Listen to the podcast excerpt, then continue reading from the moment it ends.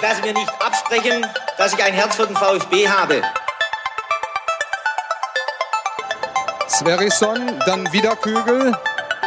Gewinnt sein Dribbling gegen Burns und Guido Buchwald und der Ball ist im Tor. Nach 86 Minuten führt der VfB Stuttgart in Leverkusen mit 2 zu 1. Nach 1950, 52 und 84 gewinnt der VfB Stuttgart zum vierten Mal die Meisterschale. Jetzt müsste der Ball endlich noch einmal hereinkommen. Jetzt kommt er weit nach hinten auf Hitzelsberger!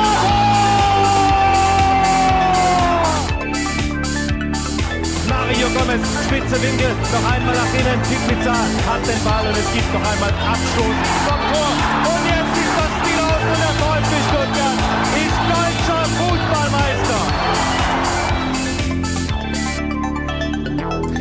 Live aus dem VfB-Fanprojekt in Stuttgart. Mein Name ist Ricky. Gegenüber von mir sitzt Sebastian Rose. Das ist STR. Hallo Sebastian. Hallo Ricky. Können dich deine Beine schon wieder tragen, ist meine Frage. Ja, so schlimm war es gar nicht. Ich war tatsächlich äh, nicht vom Fernseher am Samstag und auch am Sonntag nicht, sondern ich war Radfahren, weil ich dachte, wenn wir kein Fanradio machen, äh, nach Bremen möchte ich nicht, äh, dann gehe ich Radfahren und äh, bin durch den Odenwald gefahren. Sehr schön da. Da, da reimt sich ja gar nichts drauf. Nee, Nee, keine, Wahnsinn. Gibt's überhaupt keine Zoten, die Nein, man gar machen nicht, gar könnte. nicht, gar nicht. Aber war schön. War schön. Wie viele Kilometer? Ähm, Samstag 111 Mhm. und am Sonntag dann ganz easy nur 50 zurück zum Auto, dann war dann ein bisschen geschummelt. Ja, ist ja äh, fast so viel, wie ich gefahren bin am Wochenende. Ich bin 40 gefahren. Okay? Ja. Mit dem Rad. Na klar. Also, ich bin sogar mehr gefahren, fällt mir auf. Ich bin 50 gefahren. Okay. Ich bin 33 am Samstag ähm, gefahren und zwar auf, auf einer wunderschön asphaltierten Straße. Das liebe ich ja. Also ich bin ja jetzt nicht so der Bergfan, sage Ja. ich schon mal dazu. Äh, umso ebener das ist, äh, umso besser. Wenn es eine Neigung gibt, dann nur nach unten bitte. ähm, da war es aber wirklich so, das war sehr, sehr eben. Ich äh, weiß nicht, ich habe glaube 200 Höhenmeter in anderthalb Stunden zurückgelegt. Also es war komplett eben. Und am äh, Sonntag äh, ist dann Folgendes passiert. Äh, ich wollte eigentlich nur bei mir ums Haus rumfahren, wie wir so schön sagen. ja. Und äh, dann gibt's da eine Steigung. Da dachte ich mir, die ja gönnst du dir mal, um wieder reinzukommen, so um im Radsport Ja, ja, ja. sozusagen wieder anzukommen. Und dann äh, sah ich schon äh, den Verkehrshinweis, Steigung 15 Prozent. Oh, das Dachte ist, mir das aber ist nicht dann- so wenig, ja? Nee, dachte mir dann aber, das ist bestimmt nur Pi mal Daumen. Mhm. Also das wird nicht hinhauen. Haut da aber hin. Ähm, Und ich musste zum ersten Mal rechts ranfahren, um kurz durchzuschnaufen, weil ich war, ich war am Arsch. Und wenn du die äh, Distanz siehst, die ich da zurückgelegt habe, komplett lächerlich. Aber äh, man merkt, dass man praktisch nicht direkt wieder, sagen wir, die ganz äh, extremen Steigungen angreifen sollte. Ich weiß auch nicht, ich hatte glaube ich 200 äh, äh, Herzrate oder sowas. Ich war komplett im Arsch. Ähm, aber gut, immerhin habe ich mich wieder aufs Rad Ja, genau. gesetzt und das nicht auf meinem Swift-Trainer, sondern Draußen, draußen. hast dich rausgetraut. Ja. ja, und ich bin mit dem Frank, ähm, Grüße an der Stelle halt, äh, wir wollten eigentlich so ein Orbit fahren, das ist ja sehr ähm, hoch und runter, viele Höhenmeter, viel Schotter, viel Waldwege und sind am Samstag dann tatsächlich 80 Kilometer ähm, auf diesem auf dieser Orbitstrecke gefahren mit 1500 Höhenmeter und hätten dann auf den letzten 40 Kilometern nochmal 1000 Höhenmeter auf Schotter gehabt und gesagt, nee, äh, machen wir nicht und sind dann ähm, am Neckartal-Radweg nach Heidelberg gefahren. Und, Oh, der ähm, schön. äh, super schön und da habe ich gedacht, ich glaube, ich werde irgendwann mal so Neckar-Camper. Also das habe ich, diese, diese Campingkultur direkt am Neckar gibt's hier nicht so, ähm, aber so ein bisschen weiter nördlich am Neckar total und die können halt ihren Wohnwagen, ihr Zelt wirklich direkt am Neckar aufstellen. Fand ich super. Da würde ich, glaube ich, anfangen zu angeln und ähm, ich werde Dauercamper. Moosbach ist äh, eine super Gegend. um Ja, oder ähm, anzufangen. habe ich auch dann auf der Rückfahrt gesehen. Da sind wir nicht mit dem Rad vorbei, so im Auto. Ähm, also Hassmersheim oder so bei, bei Heidelberg, da Neckargmünd oder so. Ja, ich glaube, da werde ich Dauercamper irgendwann. Neckargemünd hatte ich früher einen tollen Kunden. Das Geschäft gibt, äh, Geschäft gibt aber nicht mehr inzwischen. Ähm, was mir noch einfällt bei Orbit, ich habe am Wochenende, ich glaube, den schlechtesten Film gesehen, den ich jemals in meinem Leben gesehen habe. Moonfall. Also, dass du mich so anguckst, ist ein Ja, gutes Zeichen. Ja, ich glaube. Grauenhaft. Ich werde auch nichts über diesen Film erzählen. Ich möchte die Leute nur warnen. Okay. Äh, solltet ihr ähm, gerade, weiß ich nicht, auf Sky den Hinweis bekommen, schaut euch Moonfall an, lasst es. Das ist der es Emmerich-Film. es ist, also das, der Film ist so schlecht, dass selbst RTL gesagt hätte, lasst bleiben. Okay. Also ganz, ganz schlimm. Also es ist unfassbar scheiße, dieser Film. Äh, ich hätte vorher auf IMDb gucken sollen. Ich habe es aber nicht getan, weil manchmal möchte man sich ja auch auf so einen Blödsinn einlassen, Ja. ein Stück weit. Äh, nur da war ich, sag ich mal, zu waghalsig. Also das hätte ich mir sparen können. Na gut, lass uns mit der Sendung beginnen, Sebastian. Und du weißt, normalerweise ist es so, dass wir am Dienstag uns immer erstmal bei unseren Unterstützerinnen und Unterstützern bedanken. Ja. Die letzten zwei Wochen habe ich die ähm, Unterstützerinnen und Unterstützer immer auf den Donnerstag geschoben. Heute kann ich vermelden, ich habe sie wieder mit dabei. Mhm. Oh, schön. Ich hatte Zeit, mich Ja. darum zu kümmern. Gut. Lag natürlich auch daran, dass der VfB Stuttgart am Samstag gespielt hat und nicht am Sonntag, was natürlich die Vorbereitung ähm, etwas komplizierter macht. Gut, dann legen wir mal los. Wir sagen vielen lieben Dank für die Spenden. Danke Frederik, Stefan, Martina, Uli, Maximilian und Daniel. Und natürlich geht auch ein großer Dank raus an unsere 153 Patreon-Supporterinnen und Supporter. Einer ist dazugekommen und den pick ich mir heute mal raus, stellvertretend für uns, für unsere ganze Sippschaft, möchte ich fast schon sagen. äh, der Marcel, der unterstützt uns seit Freitag, ist sozusagen der frischste Patreon. Danke dafür. Ja, herzlich willkommen. Herzlich willkommen, so sieht's aus. Und ein besonderer Dank geht noch raus an Sebastian, leider nicht an dich, aber an dich natürlich grundsätzlich, aber in dem Fall bist nicht du gemeint, der hat uns mit einer ganz besonderen Spende unterstützt. Ja, das war garantiert nicht ich. Aber ich bin auch ein Patreon-Supporter, muss ich gestehen. echt? Ja. Dann muss ich das auch mal machen. Nee, weil ähm, es gibt ja manchmal Updates ähm, auf Patreon. Ähm, das machen wir ganz, ganz selten leider nur. Und das kriegen ja nur dann die Leute zu sehen, die uns auch unterstützen. Das ist dann halt eine Mail, glaube ich, die die Ja. bekommen. Und ähm, um zu sehen, wie diese Mail ankommt, ähm, habe ich mich dann auch bei Patreon ähm, angemeldet und bin auch äh, ähm, SDR-Supporter. Ich hätte dir auch einfach die Zugangsdaten geben können. Aber dann supporte ich in Zukunft uns auch ein Stück weiter. Dann haben wir wieder einen dazu gewonnen. Es ist ja wichtig, Wachstum, Wachstum, Wachstum. Haben wir letzte Woche von Alexander Werle gelernt. Ja. Ja. Gut, also viel mehr habe ich äh, zum Reinkommen Nee. nicht. Wir können eigentlich direkt mit dem Spiel beginnen und Sollen wir mal kurz äh, das Timetable einblenden? Das ist ja sehr, sehr ja, übersichtlich. es lohnt sich fast schon nicht. wir, aber wir machen es mal, weil wir am Ende noch ähm, einen Punkt, äh, Programmpunkt äh, für, für eure Freizeitaktivitäten am Sonntag. Sonderpunkt. Ja, ein Sonderpunkt. Geht aber auch ganz schnell. Also ich glaube, wir werden heute früh nach Hause gehen. Ja, Ich diesen Satz haben wir schon genau. oft gesagt. Und Berühmte letzte Wort, ich will es nicht jinxen. So sieht's aus, aber wir gehen es trotzdem mal kurz durch. 1915, also sprich jetzt, reden wir über das Spiel in Bremen, gehen da vielleicht auch ein bisschen detaillierter, noch detaillierter auf einzelne Sachen ein, weil wir heute halt einfach ein bisschen mehr Zeit haben und äh, mir das ein oder andere dann schon noch unter äh, den Nägeln brennt. Und ähm, wir werden uns gegen 20.45 Uhr auch nochmal mit diesem Misslintat-Hals-Maul-Banner beschäftigen. Ähm, natürlich gibt's da keine großen neuen Erkenntnisse, aber schon, ich sag mal, einen Denkanstoß, dadurch, dass die Bremer Ultras sich zu Wort gemeldet haben und man selbst vielleicht dann auch nochmal so ein bisschen länger drüber nachgedacht hat. Außerdem hat sich ja Sven Mislintat zu Wort gemeldet, ähm, Alexander Werle, Clemens Fritz hat sich geäußert, also da gibt's ein paar ähm, O-Töne, die wir hier mit reinnehmen können. Und gegen 21 Uhr gibt's dann noch das Transfer-Update. Auch da ist es eher ruhig, aber Ja. es gibt zumindest zwei, drei äh, Personalien, die wir mit euch dann äh, noch durchdiskutieren werden. Darauf freue ich mich ganz besonders. Und äh, dann würde ich vorschlagen, gehen wir jetzt über zum Spiel in Bremen und beginnen wie üblich mit der Aufstellung. Und auch das geht heute schnell, denn es gab wirklich keine großen Überraschungen. Gleiche Anfangsformation wie gegen Leipzig. Ähm, auch von der Herangehensweise her glichen die ersten Minuten der, ähm, äh, der Minuten gegen Leipzig. Also das war schon auf der einen Seite äh, ärgerlich, auf der anderen Seite hat man sich dann relativ schnell an dieses Bild gewöhnt. Äh, bei Bremen kann man vielleicht noch sagen, reichte es jetzt hier für diesen Zerstörer Christian Groß nicht. Der ist ja im Training mit Pavlenka zusammengeprallt. Deswegen, Auch Pavlenka hat man es angesehen, Ja, dass sie zusammengeprallt sind am Mittwoch. Ja. deswegen sah Pavlenka aus wie ein Preisboxer, hat diesen Zusammenprall eindeutig besser weggesteckt. Ja. Christian Groß hat es nicht geschafft und für ihn spielte Ilya Gruev, der Sohn von diesem Trainer Gruev und der früher auch mal Spieler war. ja. War der Gruev nicht mal zeitweise sogar in Bielefeld kurzfristig Trainer? Möglich, möglich, aber ich weiß es nicht genau. Ich weiß nur, dass er mal in Bremen Ja, ähm, genau. Co-Trainer war oder sowas. Ja, und? Grujew halt reinkommt auch gleich mit einer sehr, sehr wichtigen Rolle eigentlich in dem ganzen taktischen Konstrukt bei den Werderanern. Das kann man schon sagen. Aber er bringt natürlich, äh, wir haben es ja am Donnerstag besprochen, ist aber ein bisschen mehr Fortune mit rein. Dafür fehlt ihm dann vielleicht die Härte äh, und das Rustikale so ein Stück weit, was Christian Groß mit reingebracht hätte. Äh, aber Sebastian, ich gehe davon aus, dass wir da jetzt ausführlichst drüber sprechen werden. Natürlich. Bevor wir jetzt aber über das Spiel sprechen, gehen noch mal ganz große Props raus an unseren mega starken Auswärtsblock, muss ich sagen. Also Bremen ist ein stimmungsvolles Stadion, da geht's in der Regel richtig ab und trotzdem hat man unsere Schlachtenbummler gehört, die haben für mächtig Radau gesorgt. Ja. Äh, Es hat mir sehr, sehr gut gefallen. Also wirklich Hut ab. Und zu Beginn wurde auch wieder Stuttgart kommt gesungen. Das konnte man auch hören Mhm. Ja. über dem Fernseher. Ja, und auch über die 90 Minuten immer mal wieder, ne, hat man äh, VfB-Gesänge gehört. Also und das in Bremen, das äh, ist schon nicht so schlecht. Also das äh, fand ich äh, richtig gut. Und es soll ja sogar Leute gegeben haben, die sind von Reutling aus mit einem 9-Euro-Ticket nach Bremen gefahren. Das kann ich mir gut vorstellen. Also dieses 9-Euro-Ticket ähm, sorgt ja dafür, dass, dass gerade junge Menschen äh, aktuell die Republik erkunden. Finde ich super toll.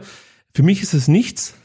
Ich bin jetzt nicht so der Fan des ÖPNV, muss ich ganz ehrlich sagen. Und äh, ich traue mich da auch noch nicht so richtig ran, gebe ich ganz offen und ehrlich zu. Ja, aber, du hast doch nicht mehr viel Zeit, weil in 14 Tagen läuft's aus. Ne? Also wenn dann jetzt. es würde sich immer noch lohnen. Ja. Also, nee, äh, mir fehlt die Zeit dafür. Ähm, aber ich finde es halt, es ist eine super Gelegenheit für junge Menschen, einfach mal ein bisschen durch die Republik zu cruisen und sich auch, ich sag mal, ein Bild von unserer deutschen Bahn zu machen. Ja. Und das lassen wir einfach mal so stehen, Sebastian. und kommen zur ersten Halbzeit. Ähm, und auch da habe ich mir jetzt überlegt, ob ich, ob ich das jetzt äh, ganz groß aufmachen soll, wie es zu diesem Niedergang, möchte ich fast schon sagen, in den ersten Minuten gekommen ist. Ich habe mich jetzt für folgende Variante entschieden. Ähm, meiner Meinung nach war relativ schnell klar, und zwar ab Minute eins, ähm, was Bremen an diesem Tag vorhatte. Also zum einen waren es die Diagonalbälle in die Spitze, dann die Ablagen auf die Außen, die dann wiederum wieder nach innen flanken. Und ähm, gleich zu Beginn waren auch jetzt beim VfB wieder die Abstände zu groß. Deswegen meinte ich auch vorhin, es gab gewisse Parallelen zum Spiel gegen Leipzig. Äh, du hast wieder gesehen, dass Endo einen riesigen Raum abdecken musste, was daran liegt, dass Ahamada halt hauptsächlich offensiv, sprich als Achter eingesetzt werden sollte. Dem mache ich jetzt da keinen großen Vorwurf, das ist halt einfach seine Rolle. Dann ähm, Ito, der spielte äh, zunächst wieder als linke Halbverteidiger und Silas war der Wingback, allerdings mit ohne Rückwärtsbewegung. Also das sorgt halt dann auch dafür, dass es große Räume gibt beim VfB. Ja, das klappt auf links noch nicht so, wie es mal auf rechts funktioniert hat bei Silas. da, da klappt's auch, ach so, ja, bei Silas, aber beim Ja. VfB klappt's aktuell auch auf rechts nicht so gut. nee, das hat man auch feststellen müssen. Genau, da kommen wir auch noch drauf zu sprechen, so sieht's aus. Äh, und ich sag mal so, diese Probleme, die der VfB hatte, das ähm, sorgte natürlich dafür, dass es die Bremer relativ leicht hatten mit der Umsetzung des eigenen Matchplans. Das hast du dann relativ schnell erkannt.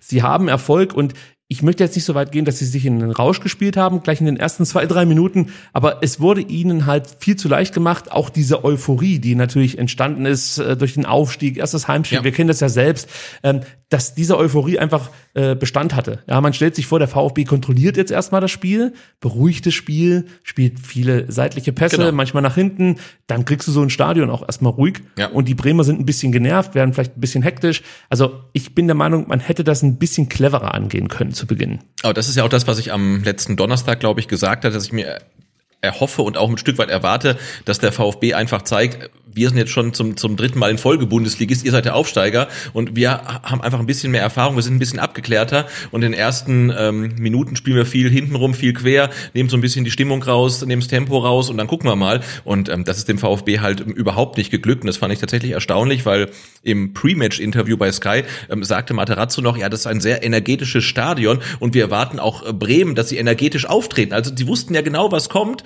und es war ja wirklich nicht so, dass Bremen sich in jeden Ball reingeworfen hat. Also es war schon offensiv, aber jetzt ja auch nicht so, ähm, dass sie halt komplettes Risiko gegangen sind. Und da fand ich dann die äh, Leistung des VfB in den ersten gerade zehn Minuten dann relativ mysteriös. Mysteriös ist äh, wirklich gut beschrieben. Ähm, Locken und leiden lassen haben wir es, glaube ich, genannt letzten Donnerstag. Und genau das hat man nicht getan Genau. zu Beginn. Und du hast die rechte Seite schon angesprochen. Das können wir vielleicht auch noch mal ganz kurz vertiefen. Ähm, also da hatten Dinos und Josh aus meiner Sicht halt wirklich wie schon gegen, gegen Leipzig phasenweise Abstimmungsprobleme. Ähm, Chris Führig spielt da definitiv auch mit rein. Den fand ich äh, ja eher schwach gegen den Ball. Ähm, wenig konsequent, wundert mich auch, weil der hat ja eigentlich eine gute Vorbereitung gespielt. Ja. Äh, Wirkt jetzt aber noch nicht so richtig in dieser Saison angekommen. Also entweder ist es die Rolle, mit der er noch fremdelt, allerdings hat er die in der vergangenen Saison gerade in der Rückrunde sehr gut ausgeführt. Ähm, oder es ist wirklich so dieses, ich sag mal, diese Strukturverschiebung, sprich Sosa war ja sonst äh, derjenige, der von den Wingbacks weit nach vorne geschoben hat und ähm, sich dann halt zurückfallen lassen hat, wenn der Druck zu groß wurde. Jetzt hast du ja diese äh, Spiegelung praktisch auf der rechten Seite, dass Wagnermann derjenige ist, der mit nach vorne geht. Das heißt natürlich schon, dass ein Führig deutlich mehr Defensivaufgaben übernehmen muss und auch, muss man dazu sagen, ein, ein Dinos ähm, häufig vor das Problem gestellt wird, verteidige ich jetzt den Stürmer oder äh, einen Wingback oder Ja. ja. einen, einen linken Mittelfeldspieler. Also müssen wir mal gucken, wie sich das so entwickelt, aber das ist schon auffällig, dass da einfach die Abstimmung auf beiden Seiten, auf beiden Flügeln noch nicht so gut klappt. Dementsprechend Bremen mit ihrer Spielweise konnten das hervorragend äh, für sich nutzen. Was wir auch noch ansprechen müssen, die Stuttgarter Halbräume, gerade auf der rechten Seite, offenbarten wirklich große Lücken. Und wir sind immer noch nicht bei Minute vier. Ja? Also das ist alles noch die Anfangsphase. Ja? Also wieder das Thema Endo, der eine sehr große Fläche äh, beackern musste. Ähm, später löste das Matarazzo eigentlich mit demselben Kniff wie schon gegen Leipzig. Ähm, Ito ging dann wieder auf die Linksverteidigerposition. Wagnermann ließ sich häufiger zurückfallen in die Abwehrkette. Man hat einfach so ein bisschen ja, ähm, äh, ich sag mal, konservativer gespielt und äh, versucht erstmal Räume zu schließen, äh, einfache Mittel, Viererkette hinten. Äh, Silas ging wieder ein Stück weiter nach vorne. Du hast die Option gehabt, die Bälle lang zu schlagen. Hast natürlich dann aufgrund des Tempos von Silas ähm, den, den ähm, Bremer Rechtsverteidiger hinten halten können. Das hat man dann schon wieder angepasst. Man fragt sich halt, warum man nicht von Anfang an diese Ja. Variante gewählt hat. Also Jo, und äh, ja, was, was, was, was mich dann auch noch genervt hat, also ich klinge jetzt schon sehr negativ, ich weiß, aber ich, ich lade gleich meinen ganzen Frust ab, dachte Ja, ich ja. mir. Ähm, wir haben jetzt in beiden Bundesliga-Partien gesehen, dass, dass die Anspielstationen im Zentrum fehlten, dass die Abstände zwischen Abwehr und Angriff zu groß waren. Und die Frage, die ich mir halt stelle, ist, wie erklärst du dir diese, diese Unordnung und Überforderung gerade in den ersten Spielminuten? Gibt es dafür eine Erklärung? Ähm, vielleicht gibt's die, ich habe sie nicht, weil äh, wir haben es angesprochen, du spielst halt mit der genau der gleichen Aufstellung wie gegen Leipzig, hast da die Probleme gehabt, spielst jetzt halt auswärts bei einem bei einem Aufsteiger, wo du relativ genau weißt, was dich erwartet und trotzdem hat es in den ersten Minuten gar nicht geklappt. Ähm, einerseits, du hast angesprochen, vielleicht auch wegen der taktischen Ausrichtung, dann aber auch, weil du einfach die entscheidenden Duelle verloren hast. Also Ja. gerade auf der linken Seite, ne, Bittenkurt und und und Weiser haben da, glaube ich, jedes Duell mehr oder weniger gegen Silas und und ähm, Ito gewonnen. Das hat sich hinterher geändert, aber es scheint fast so, als ob die Mannschaft von Minute eins noch nicht irgendwie komplett auf dem Platz ist. Das ist ja immer so eine äh, ja, blöde Floskel, aber so hat's ja wirklich gewirkt. Ja, ich habe mir da auch lange drüber äh, Gedanken gemacht. Also wie, wie kann das sein, dass eine Mannschaft gegen eine, und da kommen wir nachher auch nochmal ausführlicher drauf zu sprechen, jetzt sage ich mal nicht äh, besonders starke Bremer Mannschaft solche Probleme hatte. Also das waren ja wirklich einfachste Fehler, die gemacht wurden. Ähm, dazu kamen dann noch Konzentrationsfehler, Stockfehler, also wirklich Kleinigkeiten, die normalerweise sitzen. Das passiert ja dann vielleicht ein oder zweimal, aber nicht im Kollektiv und nicht so häufig. Und da muss man natürlich schon fragen, ähm, ja, wie, wie kann sowas passieren? Ich kann da auch wieder aus dem aus der Vergangenheit sozusagen aus dem Kampfsport-Business berichten. Da gab es tatsächlich auch Kämpfer, die ähm, sag ich mal, erst ab der dritten Runde so richtig ins Laufen gekommen sind. Das Problem ist, beim MMA gibt's nur drei Runden, außer es ist ein Titelkampf. Das heißt, wenn du erst in der dritten Runde da bist, hast du die ersten zwei unter Umständen Ja, schon verloren. spät, ja. So, dann musst du den ausnocken oder submitten, das wird ein Problem. Und was diese Kämpfer dann gemacht haben, es wird schwer beim VfB, ist, äh, die haben einfach so einen Sparring-Kampf kurz äh, vor Eventbeginn abgehalten. Jetzt könnte man sagen, okay, vielleicht müssen die dann beim Warm-up noch härter zur Sache gehen. Ja. Äh, Die Gefahr ist natürlich, dass du dich dann verletzt Aus, oder ja, so. oder auspowerst halt Ja. ne, und dann halt zu müde bist. Aber mal- irgendwie, die müssen Ja, ja. halt vorher auf Betriebstemperatur sein. Du hast das Gefühl, die brauchen tatsächlich 20 Minuten, Ja. um hochzufahren. Dann geht's aber. Und davor äh, laufen die auf dem Platz rum. Also wirklich, wie als wäre es jetzt noch das, das, das Warm-up. Merkwürdig. Sehr merkwürdig. Gut. Äh, dann gehen wir mal ein bisschen mehr ins Detail, noch mehr ins Detail, muss man sagen. Also äh, Bremen lief den VfB, das haben wir ja gerade auch schon so ein bisschen angedeutet, nicht mal besonders hoch an. Ja, sie stellten äh, dem VfB zu Beginn Pressing fallen, das hat gut funktioniert, attackierten ab der Mittellinie.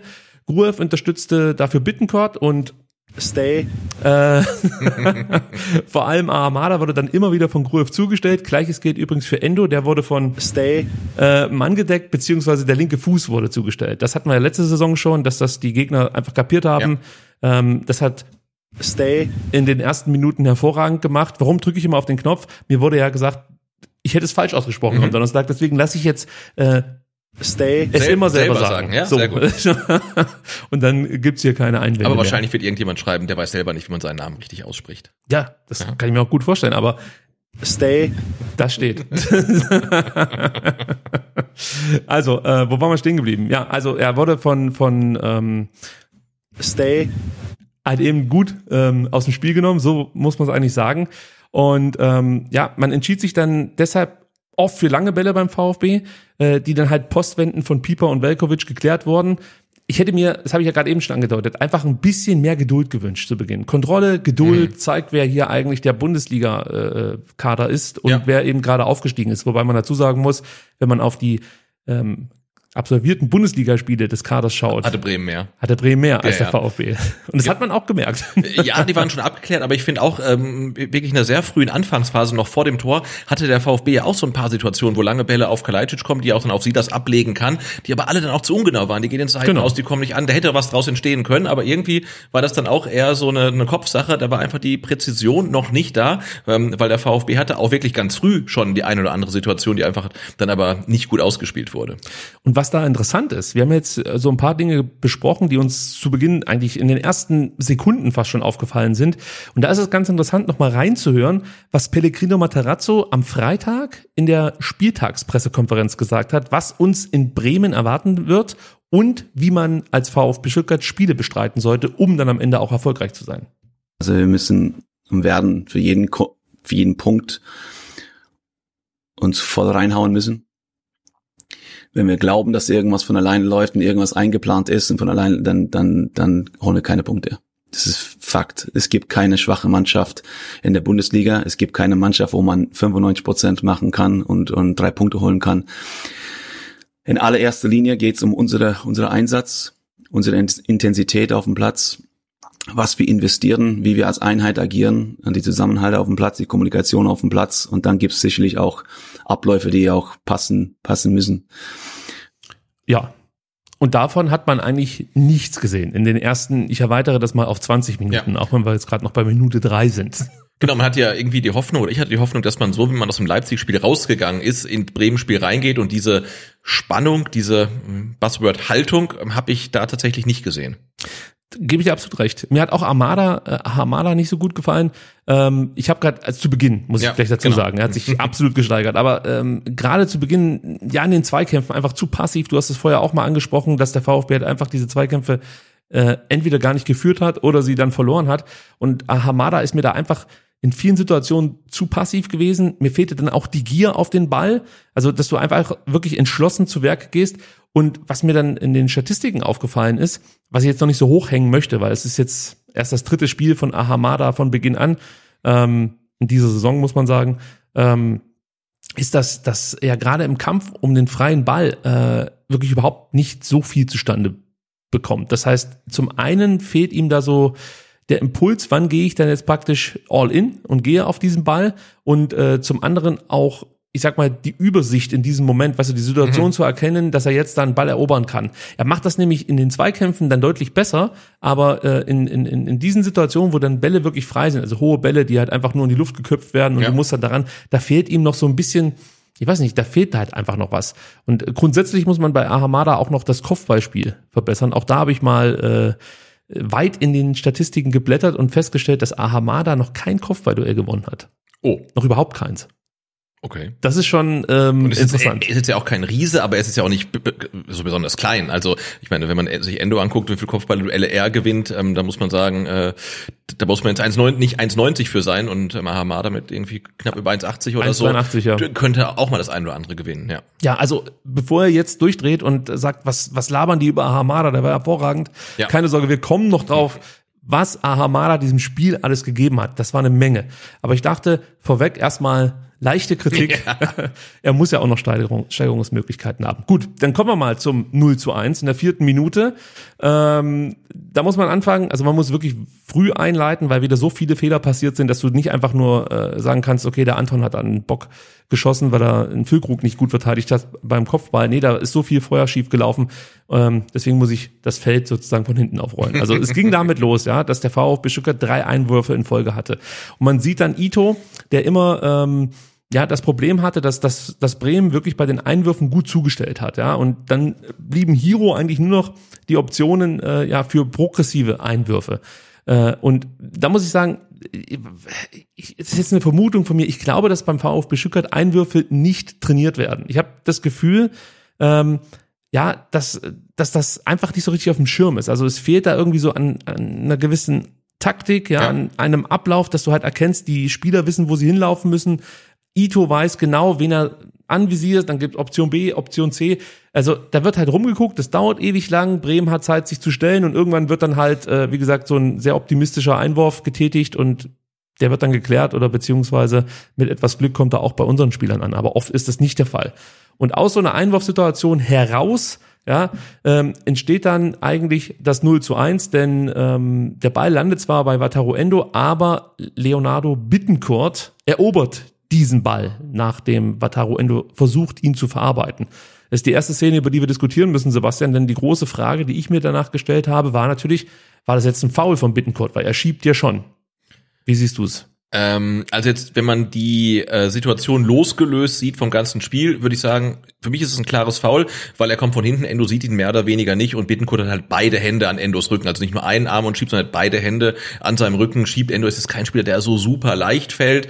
Ähm, insofern würde ich sagen, es ist ein Foul, aber natürlich ist es jetzt keine äh, klare Sache, die man pfeifen muss, halt eher so 50-50 oder vielleicht 60-40 und äh, wir haben ja, glaube ich, im Laufe des Spiels noch so ein paar Situationen, die ähnlich gelagert sind und insofern passt dann zur Linie, die der Schiedsrichter im weiteren Verlauf des Spiels eingeschlagen hat, ähm, das nicht zu pfeifen. Hat er großzügig gepfiffen, hat das auch durchgezogen. Insofern war es dann okay, das nicht zu pfeifen. Aber ich finde, ähm, beide Arme hinten am, am Rücken und schiebend ist für mich ein Foul.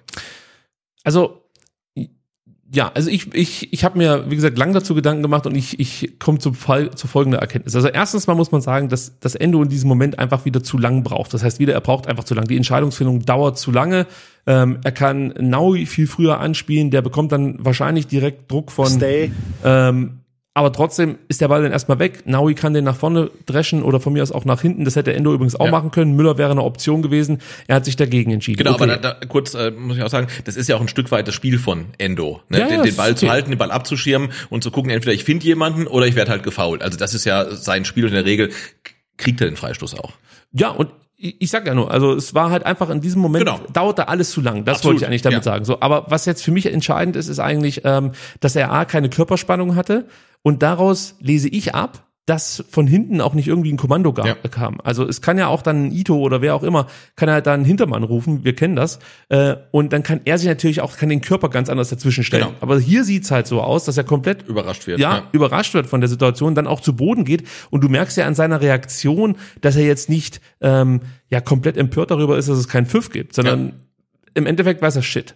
Das Genau. ging jetzt irgendwie in die Hose. Und ich sage auch, okay, du kannst das pfeifen, keine Frage. Es wäre aber schon ein glücklicher Pfiff gewesen für einen VfB Stuttgart, muss man auch sagen. Also ich sage jetzt nicht ungerechtfertigt, aber du hast es ja perfekt beschrieben mit 50-50. 50-50, ja. Ja, also ähm, ich, ich bin eher dafür, dass man das weiterlaufen lässt, aber wenn es äh, zu einem Pfiff gekommen wäre, hätte ich natürlich nichts dagegen gehabt, muss man sozusagen. Und was man auch noch sagen muss, wenn du dir die Szene in der Zeitlupe anguckst, sieht es natürlich viel heftiger aus Genau. als in Realgeschwindigkeit. Also Und was man auch sagen muss, ist, dass die Szene weit, weit vor dem Kopfball von Füllkrug ist und der VfB noch jede Menge Chancen hat, ähm, das Gegentor zu vermeiden. Da kommen wir jetzt drauf zu Ja. sprechen, denn dann läuft Bittencourt nach der Balleroberung die rechte Außenbahn entlang und äh, da kommen wir dann auf Hamada zu sprechen und dann kannst du vielleicht die erste Taktikgrafik mal einblenden, wenn das technisch möglich ist. Ich gebe mir Mühe. Ähm, auf, wir versuchen das mal. Ist das die richtige?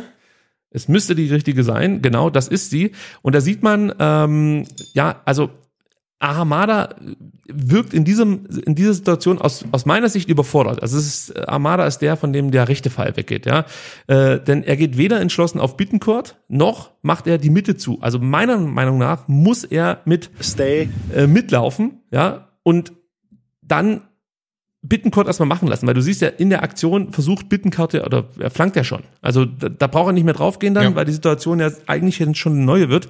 Ähm, und ich hätte es besser gefunden, wenn Ahamada sich Richtung ähm, Stay. orientiert hätte. Und für mich ist er da zu ballfokussiert in diesem Moment. Also das ist für mich der erste Fehler, nachdem Wataru Endo vermeintlich gefault wurde. So, dann flankt Bittencourt, wie gesagt, aus dem Halbfeld. Empfänger ist Duxch und ähm, der kann sich dann halt zu leicht von Dinos absetzen, muss man sagen. Das äh, wirkte auf mich auch so, als ob Dinos ja Entscheidungsschwierigkeiten hatte. Ja, also decke ich jetzt die Tiefe ab oder gehe ich in den Luftzweikampf?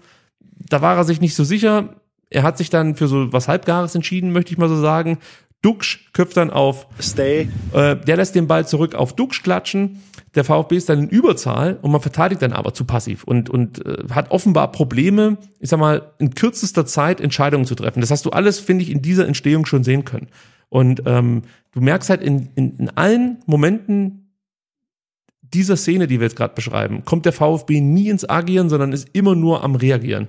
Und das ist natürlich ein Problem. Also Ja. wenn der Gegner dir immer einen Schritt voraus ist. Und dann kommt für mich der entscheidende Fehler. Äh, Duxch und Jung haben jetzt auf der linken Seite viel zu viel Platz. Auch da haben wir eine Grafik. Ähm, und Josh und Chris, also Chris Führig, stimmen sich dann nicht gut ab. Aus meiner Sicht muss äh, Chris äh, entweder den direkten Weg zum Tor abdecken oder Duxch aggressiv anlaufen. Ja, also das sind die zwei Optionen, die er hat. Was macht er?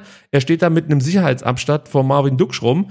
Du siehst unten Wagnermann, der eigentlich viel näher an Jung dran sein sollte, aber der kann sich nicht so richtig entscheiden, soll ich den Schritt jetzt gehen, dann mache ich ja den direkten Weg zum Tor auf, weil Chris eben aus meiner Sicht falsch, sich falsch verhält Ja. in dieser Situation. Und dann weiß ja eigentlich jeder, was jetzt passiert. Und das passiert dann auch, nämlich Dux spielt auf, auf Jung. Ja, der wird beim Flanken dann auch viel zu zaghaft von Wagnermann angelaufen. Da denkst du halt auch, mein Gott, geh halt drauf, dann Ja. pack halt mal eine Grätsche. Also Dinos wäre da mit einer Grätsche reingeflogen.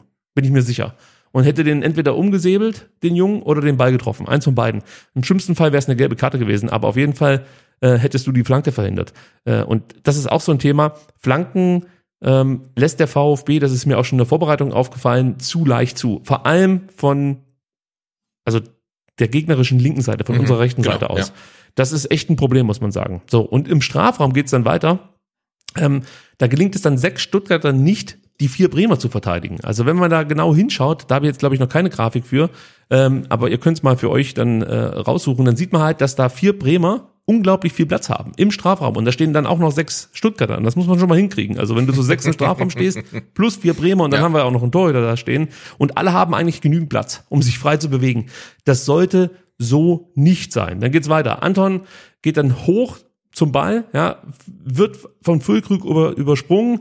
Das sieht ja nicht gut aus, aber ich räume ein, dass das echt schwer zu verteidigen ist, weil der Offensivspieler halt von hinten mit Wucht in die Flanke springt.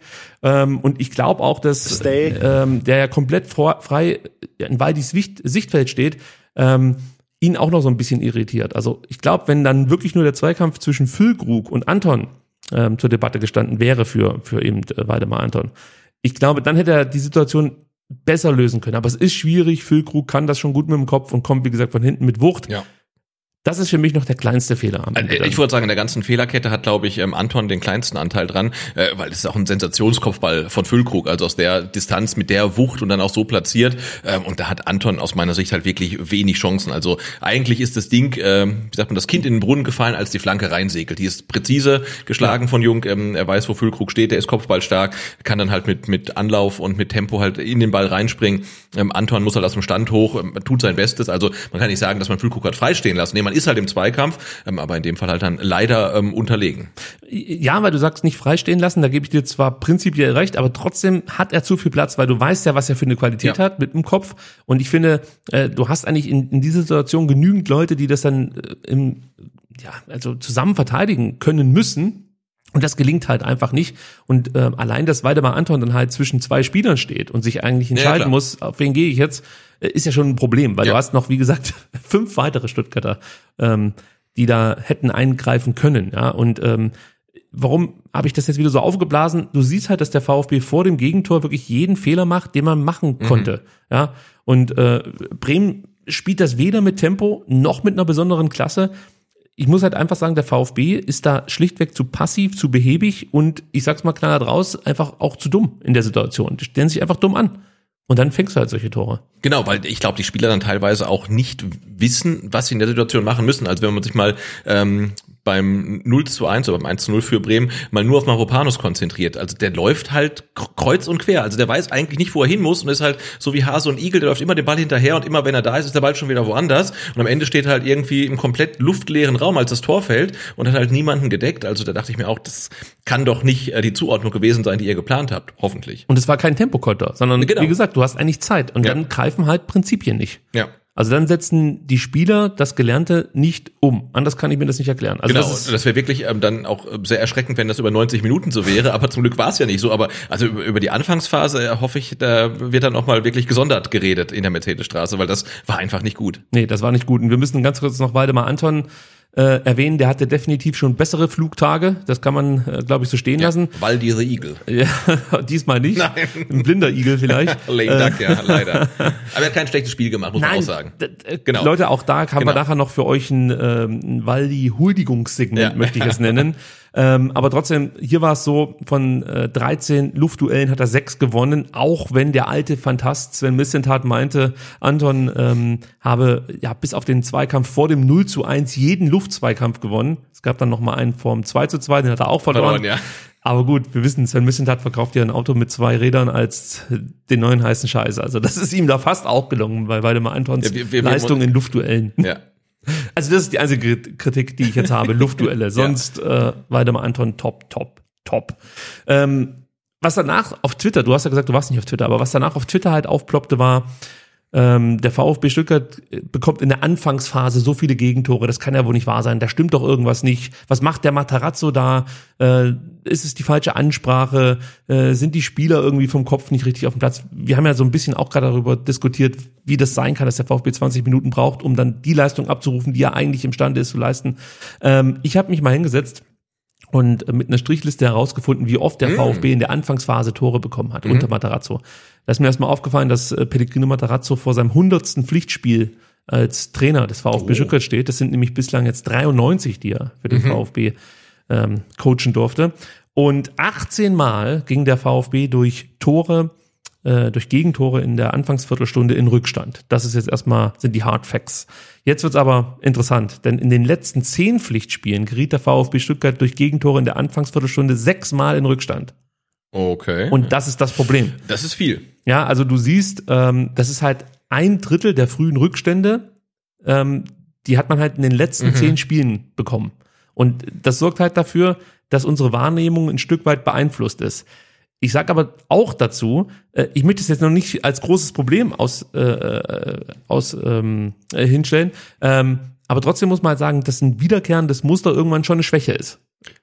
Ja, muss man so sagen. Und jetzt ähm, hat die Saison begonnen. Man hat gegen Leipzig nach neun Minuten ähm, das Gegentor bekommen, jetzt nach vier Minuten und spielt jetzt gegen Freiburg. Und ich erinnere mich mit Schrecken Oh. an das letzte Heimspiel gegen Freiburg, weil da waren es, glaube ich, 18 Minuten und man lag mit 0 zu 3 hinten. Nee, ne? es ist 0-3 viel, glaube ich, ein bisschen später, aber das 0-2 auf jeden Fall innerhalb der ersten Viertelstunde oder ersten. Genau, und das war 18 ein, ein grausiges Spiel und war, glaube ich, so das äh, negative Benchmark, was für Gegentreffer ähm, angeht. Und ähm, da wird jetzt, glaube ich, dann das Spiel am Samstag ähm, ein echter Härtetest. Ähm, und wenn da der VfB es schafft, mal die erste Viertelstunde ohne Gegentor zu überstehen, ist das, glaube ich, gut. Ja, absolut. Also, wie gesagt, ich, ich möchte das jetzt noch nicht so hoch hängen, Ja. ähm, aber es ist schon auffällig. Also, Genau. sechsmal äh, ja, ein frühes Gegentor zu bekommen in den letzten zehn Spielen, ähm, ja, muss man sich schon mit beschäftigen, finde ich. So. Äh, nach der Führung spielte Bremen dann noch mutiger, äh, ließ den Ball laufen, der VfB schaute geschlossen zu, muss man sagen, war immer einen Schritt zu weit weg vom Gegenspieler. Ähm, in der Phase antizipierten sie schlecht, äh, sie fanden irgendwie nicht die richtige Formation, um, um Werder gegen den Ball unter Druck zu setzen. Das sah einfach nicht besonders gut aus. Und ähm, ich möchte es nochmal erwähnen, also das, das Passspiel zum Beispiel von Werder Bremen, das war nicht besonders gut. Da waren zum Teil wirklich richtige Scheißpässe dabei. Also entweder wurde der Ball unsauber gespielt oder der Empfänger zeigte technische Schwächen. Ähm, aber die hatten halt wirklich immer genügend Platz und Zeit, nochmal nachzufassen. Ja, das ich konnte es nicht verstehen. Also da war ich echt wütend, muss Ja. ich sagen, vor dem Fernseher. Gott sei Dank gab es kein Fanradio, äh, weil äh, das hätte wahrscheinlich wieder Bilder produziert, die ich jetzt bereut hätte. Ja, weil ich das nicht Ja. akzeptieren kann. Diese Bilder werden sie sehr verunsichern. Ja, und vermissen. Ja. Ja. Gut, dann äh, um Zugriff zu bekommen, weil irgendwann wurde das ja mal besser. Ist Ja. dir auch mit Sicherheit aufgefallen. Ja. Ähm, es ging ja nicht erst ab der 30. Minute los mit einer Verbesserung, sondern ein bisschen früher. Äh, das äh, wurde zum einen dadurch gelöst, dass man Fürich und Hamada etwas äh, zurückgezogen hat. Die ließen sich dann neben Wataru Endo fallen. Das half dann erstmal, um die, um die Halbräume besser zu sichern. Und hier muss ich, jetzt kommen wir zum ersten Mal dazu, Naui loben. Ähm, der wurde wirklich in dieser Formation richtig aktiv, lief an, nervte die Bremer. Ähm, ja, und das, das große Problem blieb, weil dadurch hatten die Bremer dann auch weiter Chancen, ähm, einfach die rechte Seite. Ja, also Jung war immer anspielbar. Äh, da sind für mich wirklich Wagnermann und Führig aktuell ähm, ja unsicher Sicherheitsherde. Also die haben es beide schon besser gemacht, aber Mhm. sie haben sowohl gegen Leipzig wie auch jetzt gegen Bremen ähnliche Schwächen offenbart. Und da muss man jetzt halt darauf hoffen, dass es eine Abstimmungsfrage ist, dass die sich praktisch da besser eingrooven. Ähm, oder es passt halt einfach nicht so richtig damit zusammen, dass das Wagnermann oft mit nach vorne schiebt und dann hinter ihm praktisch die Lücken zu groß werden, die dann Dinos allein nicht stopfen kann. Führig denkt auch offensiv, Ja. schließt dann Räume nicht. Muss man mal gucken, wie man das gewuppt bekommt, weil Wataru Endo kann nicht den kompletten Sechserraum alleine schließen. Also er kann nicht nach links und nach rechts äh, ruschieren und am besten noch das Spiel nach vorne ankurbeln. Und Dann Tore wird's- schießen, ja, genau. Wird es irgendwann ein Problem. Genau, aber finde ich, hat man schon gegen Leipzig auch gesehen, dass halt in der Mitte einfach wahnsinnig viel Wiese war, ohne einen VfB-Spieler. Da war Vataro Endo der Einzige, der da auf weiter Flur stand. Äh, Ahamada war links, Führig war rechts, relativ weit vorne. Und da war einfach zu viel Platz, ähm, ähm, um den alleine zu bespielen für Endo. Ähm, das war gegen Bremen ähnlich. Da hat man reagiert, dann wurde es besser. Und ich hoffe, dass man, ähm, ja, dass äh, der VfB oder das Trainerteam daraus dann auch irgendwie Lehren zieht und vielleicht dann auch von Anfang an vielleicht dann mal so spielen lässt. Thiago Tomasch müssen wir auch mal ganz kurz adressieren hier. Also äh, der hatte ja schon gegen Leipzig arge Probleme.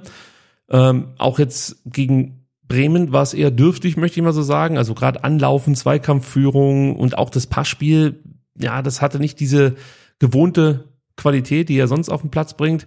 Finde ich jetzt nicht groß schlimm, ja. Also der ist noch jung, da ist sowas immer mal drin, aber trotzdem die reinen Zahlen sind schon erschreckend, möchte ich fast schon sagen. Auch da habe ich mal eine Grafik vorbereitet. Denn sowohl bei den Vorwärtspässen wie auch bei den Rückwärtspässen fiel Thiago wirklich ab. Also er hatte diesbezüglich wirklich von allen Feldspielern die schlechtesten Werte. Hätte ich mir so nicht vorstellen können, dass, dass er da so abbaut. Also äh, wenn man das jetzt gerade auch in der Grafik sieht, siehst du ja, äh, da, da, da ging halt gar nichts bei ihm. Also das, das war halt äh, wirklich ein verlorenes Spiel eigentlich. Äh, und wie gesagt, gegen Leipzig lief es auch nicht so besonders gut. Dann äh, auch was die, was ist, was, was die Duelle angeht, ja. Also er gewinnt insgesamt in seinen ganzen, wie lange war auf dem Platz? 62 Minuten, ähm, zwei Duelle. Und das waren zwei Offensivduelle, sonst nichts. Er hat Ja. insgesamt acht Zweikämpfe geführt, zwei gewonnen. Also da ging wirklich nichts. Ähm, ist halt die Frage, ob der momentan auch so ein, so ein kleines Loch hat. Wie gesagt, ganz normal bei jungen Spielern und ihm mal eine Pause gut tun würde, dass er dann halt einfach von der Bank kommt. Könnte ich mir auch gut vorstellen mit seinem Tiefgang, den er ja hat. Ja. Seine Dribblings, die hat er ja immer noch drauf, hat er ja später dann auch nochmal gezeigt. Genau, er hatte, glaube ich, eine, eine gute Szene Ja. im ganzen Spiel, aber die war auch, fand ich, richtig stark. Also da gut. macht er das, was er machen muss, zeigt seine Technik, zeigt sein Tempo. Ähm, aber abgesehen davon war wenig mit ihm los und ja, er ist halt ein Neuzugang, er ist 19 Jahre alt. Also ähm, hat eine gute Vorbereitung gespielt, dass er jetzt dann vielleicht irgendwie vielleicht ein bisschen Kraftproblem hat oder nach einer anstrengenden Vorbereitung kann ja sein und dann ist es natürlich auch äh, am, am Trainer mal zu sagen, okay, dann starte ich vielleicht mal irgendwie eine andere Formation und, und bring halt einen Thomas dann erst von der Bank. Ich habe mir die Frage gestellt, ob es formations- oder positionsbedingt ist. Äh, weil Kraftproblem kann sein, aber glaube ich nicht. Ja. Ich habe eher das Gefühl, oder das kommt mir auch so vor, wenn ich ihn spielen sehe, dass er irgendwie da, da fehlt die Bindung zur Mannschaft aktuell. Also er wird nicht so mit eingebunden, wie das sonst der Fall war. Seine Stärken kommen nicht so zur Geltung, liegt natürlich auch unter Umständen an den Gegnern. Ähm, aber da würde ich mir halt einfach wünschen, äh, dass er diese Rolle besser annehmen kann, wenn man das so sagen darf. Weil in den Testspielen klappte das besser, Ja. muss man ganz klar sagen. Ähm, und ja, diese ersten beiden Spiele haben mich jetzt dann schon nochmal zum Nachdenken angeregt, ob äh, Thiago Tomasch praktisch so als, als der Stürme vorne drin, ja, er ist ja dann wirklich der letzte Mann vorne im Sturm, weil Sascha sich ja immer ein Stück weit Ja, zurückfallen lässt, ob das so die Rolle ist, die er perfekt ausfüllen kann oder ob man da nicht nochmal ein bisschen was anpassen sollte. Äh, ja, ich habe es ja auch letzte Woche schon mal gesagt, ne, wenn die da vorne ein bisschen mehr ähm, rotieren oder rochieren würden, fände ich gut. Ich fand es dann in der zweiten Halbzeit, die ja grundsätzlich viel, viel besser war als die erste Halbzeit, ähm, aber dann auch besser als dann äh, Silas, äh, Sascha und äh, Lee Eckloff, die die vorderen drei gebildet haben. Also das sah dann irgendwie schon sehr viel harmonischer aus und äh, ich glaube, da vorne ist so das letzte Wort noch nicht gesprochen, was die Formation angeht, auch ob jetzt ein Silas wirklich links spielt oder vielleicht dann eher zentral oder vielleicht rechts oder überall, ähm, aber auf diese linke Seite ihn dazu ähm, limitieren, finde ich nicht gut. Ähm, hat gegen Bremen besser funktioniert als gegen Leipzig, also er kommt jetzt wieder, ähm, aber da bin ich mal gespannt. Ich glaube, da wird sich noch einiges tun. Aber er kam auch erst, als er dann ins Mehr, Zentrum mehr ins gezogen Zentrum, genau. Und dann taucht er mal ja. auf rechts auf. Ähm, ähm, du musst ihn, glaube ich, dann wirklich variabler einsetzen. Ähm, wir sind jetzt schon in der achten Minute, Sebastian. da kommt die nächste Chance für die Bremer. Ähm, Müller erstmal äh, mit einem Abschlag, der abgefangen wurde. Jung marschiert dann wieder mal die linke Seite entlang. Auch hier wieder Führig, Wagnermann und Endo, die verteidigen das einfach sehr naiv. Jung wartet da einfach ja wirklich bis Stay aus dem Mittelfeld nachrückte. Ja, dann ein einfacher Pass reicht dann, um drei Stuttgarter aus der Aktion zu nehmen. Das, das kann es halt einfach nicht sein. Also, dass du die einfach durchspielst, als wären sie nicht da. Und äh, da passte die Zuordnung überhaupt nicht. Stay spielte dann äh, auf Duxch, der zog einfach mal vom, vom linken Strafraum-Eck ab, ja, und da muss man sagen, Müller, ich glaube, der rechnete nicht damit, deswegen war das, Ja. das kurze Eck für, für einen kleinen Moment offen, aber er parierte dann den Schuss, muss er natürlich auch. Ja. Ähm, da war für, für Bremen viel mehr drin, denn vielleicht kannst du mal ganz kurz eine Grafik ähm, einblenden und wenn die äh, Duxch noch nicht gesehen hat, wird er sich jetzt die Hände über den Kopf zusammenschlagen. Der Denn hätte auch abspielen können. hätte ne? abspielen können und zwar äh, sieht man da, dass Stay wirklich komplett frei gewesen wäre. Das Passfenster war auch offen und das muss das, das 2-0 sein. Also Duxch muss darüber legen. Ja. Der Winkel ist ja eigentlich Quatsch, da brauchst Genau, du nicht wobei ich den, den. Schuss halt irgendwie schon geil fand, von da mal abzuziehen und dann auch fast irgendwie noch aufs Tor zu bringen. Also war schon eine coole Aktion, ähm, aber ja, wenn man es dann im Standbild sieht, denkt man, okay, der hätte er vielleicht dann doch in die Mitte legen müssen. Ja, also es wäre aus meiner Sicht die bessere Option. Ja, definitiv. Neunte Minute aus einem Stuttgarter Konter. Die nächste Bremer Großchance nach einer Ecke für Werder erobert in dem Fall dann ähm, Fürich den Ball. Ähm, ja, andersrum. Werder erobert Fürich, äh, von Fürich den Ball, leitet einen Konter ein. Nee, jetzt bin ich wieder durcheinander. Bremen hatte eine Ecke, So die wird aus. geklärt und dann macht das nämlich Führig richtig stark. Er kriegt den Ball am eigenen 16er Genau. ähm, und treibt das Leder dann nach vorne. Das macht er, finde ich, So. richtig stark, also wirklich zentral und spielt dann, glaube ich, links raus. Und dann, Und dann greift Ball die, wieder verloren, ja. Genau, und dann greift die gute Bremer Restverteidigung in Genau. diesem Moment und verhindert dann äh, den Gegenstoß, leitet dann seiner, äh, ihrerseits wieder einen Konter ein.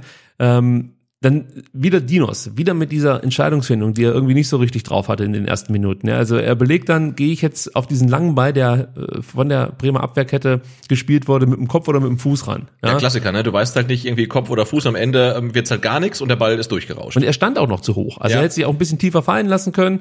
Und Duxch, einfach Schlitzohr, ja, der spekuliert hat darauf, dass der Ball irgendwie durchflutscht. Passiert natürlich auch. Das geht richtig gut.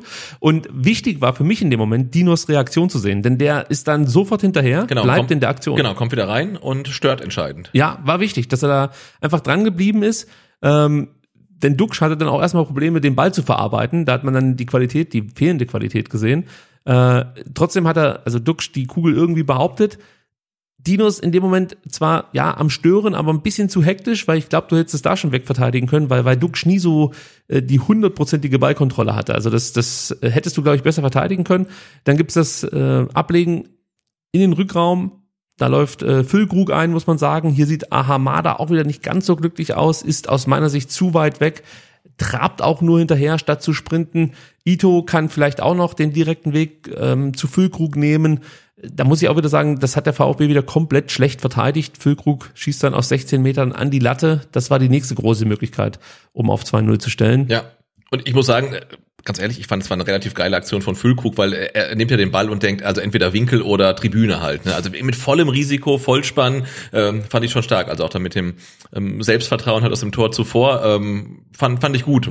Wo wir ja auch immer sagen, ah, so ein bisschen mehr Distanzschüsse wären schon nett, aber unser Distanzschuss kam dann ja kommt noch. noch. Genau, ähm, aber ja, fand ich, fand ich eine ne coole Aktion und ja, vom VfB wieder suboptimal verteidigt. Aber ich glaube, das war dann auch der letzte Bremer Abschluss bis äh, tief in die zweite Halbzeit hinein. So sieht's aus. Klar, wir könnten jetzt noch äh, viel über, über Stellungsfehler sprechen, über Stockfehler. Äh, wir könnten die Frage stellen, warum unsere Spieler sich im eigenen Ballbesitz ja nicht mehr unterstützen. Das ist mir auch in der Anfangsphase aufgefallen. Ähm, das sparen wir uns alles. Die gute Nachricht war nämlich, dass, dass Bremen nach dem Führungstor komplett überpaste. Also nach diesen vier Minuten haben sie so viel Energie reingesteckt, dass sie dann erstmal so nach 10, 15 Minuten sich eine Auszeit nehmen mussten. Und das führte dazu, dass ihnen ja äh, zum einen die Kräfte ausgingen und der VfB Stuttgart etwas mehr Kontrolle äh, zurückgewinnen konnte. Ähm, Bremen hat dann auch nicht mehr so extrem gepresst wie oder kompromisslos gepresst äh, wie in den ersten fünf, zehn Minuten. Ähm, und der VfB kam halt einfach wieder zurück ins, ins Spiel, muss man sagen.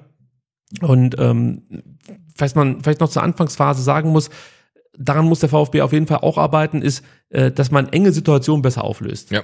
Das ist mir auch gegen Leipzig aufgefallen. Da wird man schnell zu hektisch, äh, wählt den, den, den, ja, den falschen Anspielpartner oder spielt einen schlampigen Pass oder so. Also da brauche ich ein bisschen mehr Ruhe, um auch selbst ruhiger werden zu können, wenn ich die Spiele beobachte. äh, ja, also das hat man dann etwas besser hinbekommen. Wie gesagt, der Druck fehlte, deswegen gab es kleine Erfolgserlebnisse für unsere Mannschaft und so hat man sich äh, Selbstvertrauen zurückgeholt. Äh, und, und das führte dann dazu, dass ähm, der VfB auch endlich mal ein paar Abschlüsse hätte, hatte. Da kommen wir gleich noch drauf zu sprechen. Ich möchte nochmal Ahamada loben und zwar für seine Ballsicherheit in dieser Phase, gerade in dieser äh, ja, Ja. Veränderungsphase, als das Spiel leicht kippte, war für mich Ahamada ein ganz, ganz wichtiger Faktor. Der gab wirklich so, ja, der Mannschaft nach 13, 14 Minuten wirklich Halt, muss man sagen. Und das ist ein sehr junger Spieler. Genau, und, und äh, darauf basierend ähm, konnten dann halt auch andere Spieler halt mehr Zweikämpfe gewinnen, sei es ein Endo, sei es ein Silas auf der linken Seite, der dann präsenter wurde. Das waren ja alles Zweikämpfe, die man in den ersten 15 Minuten verloren hatte. Ähm, und ähm, dann hat man sich tatsächlich äh, mehr aus der Umklammerung da befreien können. Hat halt im Mittelfeld vor einige Zweikämpfe gewonnen und kam dann so besser ins Spiel. Aber gerade die Antritte von Ahamada top, die haben dann natürlich immer auch hinten gebunden. Der konnte sich nicht mehr so mit nach vorne einbringen, äh, bringen, wie er sich das vielleicht dann ähm, gewünscht hätte. Ähm, auch in der letzten Kette hat Stuttgart dann mehr rochiert. Führig, Tomasch, Silas, auch Kalajdzic, die tauschten immer mal wieder Positionen. Damit hatten dann die Bremer Probleme. Ähm, was noch nicht passte, war die Abstimmung beim Pressing, muss man sagen. Also da hast du immer gesehen, dass ein Bremer eigentlich anspielbar war. Ja. Ähm, da kann man jetzt auch wieder die Frage vielleicht in den Raum werfen, ja, ob da der ein oder andere VfB-Spieler einfach nicht weiß, äh, was der Pressing-Auslöser ist. Also das wirkt auf mich noch so ein bisschen unausgegoren, was die vier, fünf Anläufer dann so gemacht haben. Da erwarte ich halt auch noch ein bisschen, ähm, ja, äh, ressourcenschonenderes Anlaufen. Genau, weil wenn nicht alle mitmachen, dann kannst du dir eigentlich auch schenken, weil solange ein, ein Gegenspieler anspielbar ist, ähm, dann können halt Genau. äh, vier anlaufen, wenn fünf freistehen oder einer von den fünfen, dann, dann bringt's halt nichts und du verpulverst halt nur Energie und dann kannst du den Gegner eigentlich auch kommen lassen, ja. Ja, Führig steigerte sich dann auch, holte sich auch wieder das Selbstvertrauen. Also gerade Aktionen gegen den Ball wurden besser. Seine Dribblings waren ganz gut, muss man sagen. Ähm, was mir bei ihm aktuell fehlt, kommen wir nachher vielleicht noch mal ein bisschen ausführlicher drauf zu sprechen, ist die äh, Zielstrebigkeit. Also ich finde, von ihm geht zurzeit zu wenig Gefahr aus für die Position, die er eigentlich bekleidet. Genau. Und Und wir kommen da in der zweiten Ja. Halbzeit noch drauf. Er hat dann vielleicht auch einen Contender mittlerweile, ähm, der ihn dann vielleicht sogar den Startplatz ähm, streitig machen kann. Wer weiß. Äh, nach, 26, Min- nach 26 Minuten hatte der VfB dann mal ähm, ja, eine Torannäherung, wenn man das so sagen kann. Ito flankte auf Kalajdzic. Da klären die Bremer noch. Ähm, und äh, nach 32 Minuten kam es dann aber dazu, dass der VfB tatsächlich mal einen gefährlichen Abschluss hatte. Das äh, war nämlich die erste Chance durch Wataru Endo. Da muss man vielleicht auch noch mal kurz einleitend dazu sagen, bevor ähm, Endo diesen Abschluss hatte, gab es so ein paar kleinere Fehler in seinem Spiel. Also Ball versprungen, schlechte Pässe, solche Geschichten. Ähm, und, und ich finde das dann immer stark, wenn dann ein Spieler sich sozusagen selbst aus dieser misslichen Lage befreit, einfach weil er halt dran glaubt, weil er Ja. weitermacht und einfach nicht aufsteckt und mit sich selbst hadert, sondern das zeichnet halt Endo auch aus Absolut. die nächste Szene ist die nächste Szene und dann bin ich halt besser Ja. in der da- als in der davor. Äh, und ähm, auch hier war es ja so, dass er in der Stehung äh, der Chance ja erstmal fast den Ball verloren hat. Also ihm versprang die Kugel und er setzt danach, gewann den Ball zurück. Das war wirklich richtig stark gemacht von ihm. Ahamada trieb den Ball dann im Anschluss ähm, nach vorne und spielte raus auf den rechten Flügel auf Silas. Der setzt sich dann gut gegen Weiser durch, zog dann ins Zentrum und rennt sich dann fest. Und dann ist das nächste, was ich äh, positiv gesehen habe. Wir wissen, dass Silas, wenn er sich festrennt, äh, dann das nicht zum Anlass nimmt, um abzudrehen, sondern dann geht es eigentlich mit dem Kopf durch die Wand. Ja. Das hat er nicht gemacht. Das war der frühe Silas, ja. Genau, das hat er nicht gemacht, sondern er legt dann halt ab auf Wataru, der sich aus dem Rückraum ähm, annähert und ähm, ja, also der Pass äh, mit dem ersten Kontakt äh, verarbeitet und, und, und dann wirklich mit dem zweiten Kontakt satt abgeschlossen. Das war eigentlich alles so, wie du es dir vorstellst, war gut gemacht. Pavlenka konnte den dann nicht sauber fangen, muss man sagen. Der breit nochmal zurück ins Feld, wird dann aber geklärt, aber der Schuss von, von Wataru war eigentlich schon super. Ja. Die Vorbereitung von Silas war gut, auch von Ahamada, der beteiligt war und den die Vorlage zur Vorlage gegeben hat, das war auch stark. Also das hat mir schon mal mm, etwas Mut gemacht, muss ich sagen. Ich hätte aber nicht gedacht, dass wir dann tatsächlich sechs Minuten später fast die identische Situation wiedersehen. Sagt übrigens auch was über die Qualität der Bremer aus. Ja. Also wenn du innerhalb von sechs Minuten zweimal dieselbe Szene bekommst und sie gleich schlecht verteidigst, Ja, ja, klar. sieht nicht so besonders gut aus dann für deine Mannschaft, muss man sagen. Also hier war es so, ein Pass von Führig auf Silas wurde zunächst von Weiser abgefangen. Chris setzte dann aber sofort nach, also sind wir wieder bei dem Thema, Ball verloren, sofort Ja. nachsetzen, wir fighten uns zurück, wir bleiben dran. Und das gelingt ihm auch. Führig erobert den Ball zurück. Ähm, dann sieht man halt, dass Bremen die Räume nicht gut besetzt. Ahamada spielt Sascha an, der stand wie schon gegen Leipzig mit dem Rücken zum Tor. Ähm, und lässt auch wieder klatschen, nur diesmal halt eben nicht Doppelpass mit Naui, sondern er legt perfekt ab für Endo, der dann, wie schon sechs Minuten zuvor, den ersten Kontakt nutzt, um sich den Ball zurechtzulegen und dann mit dem zweiten Kontakt satt abschließt.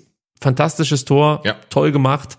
Auch wieder von Ahamada, äh, die Vorlage zu Vorlage, der Pass zwischen Stay. und Pieper hindurch auf Kalajdzic war herausragend. Also toll gemacht von Ahamada. Ähm, ja, was soll man da sagen? Fantastisches Tor, oder? Ja, absolut. Und vor allen Dingen im, wir oder vor allen Dingen ich habe es in der letzten Saison öfters mal kritisiert, dass man sich zu wenig Distanzschüsse nimmt. Ähm, Endo macht das jetzt, häufig sogar, ähm, halt da zwei Stück in, in sechs Minuten und ähm, er kann das ja auch. Und äh, wir brauchen halt auch mehr Torgefahr aus dem Mittelfeld und ich glaube, Distanzschüsse von Endo äh, sind halt wirklich ein Rezept. Also damit kann man Tore erzielen und ich hoffe, ähm, dass er mehr Tore macht als in der vergangenen Saison. Ich meine, er hat das Wichtigste der Saison gemacht, okay, das mit dem Kopf, ähm, aber ich hoffe da wirklich auf mehr Distanzschüsse und mehr Tore von Endo. Ähm, er schaltet sich mehr in der Offensive ein und das kann dem VfB nur ähm, gut tun.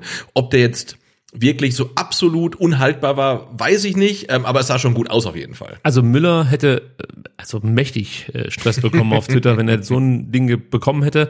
Ich sehe es auch so, dass man den eigentlich halten kann, kann, aber ich glaube, Pavlenka hatte auch das Problem, dass ein Mitspieler ihm die so Ja. Sicht so ein bisschen versperrte. Trotzdem, äh, es ist schon möglich, das Ding äh, Ja. zu entschärfen, muss man sagen. Äh, dann hast du wirklich gemerkt nach diesem 1-1, dass sich Bremen wirklich ähm, ja der Pause entgegensehnte und der VfB manifestierte so ein Stück weit die Kontrolle, die man gewonnen hatte. Ähm, wurde in der Schlussphase nicht übermütig, könnte man sagen, aber man kann auch kritisieren, dass man halt einfach dieses, ähm, ja, die, diese, diese Angeschlagenheit der Bremer nicht konsequenter genutzt hat. Also Schwierig, ne? Wir haben schon Ja. oft, oft erlebt, dass der VfB dann ähm, auf Biegen und Brechen unbedingt noch das zweite machen will und sich dann einen Konter fängt und dann halt mit 1 zu 2 in die Kabine geht. Andererseits kann man sagen, hey, ihr habt die Bremer jetzt quasi am Wickel, jetzt macht das, macht das zweite halt, du geht mit einer Führung in die Kabine.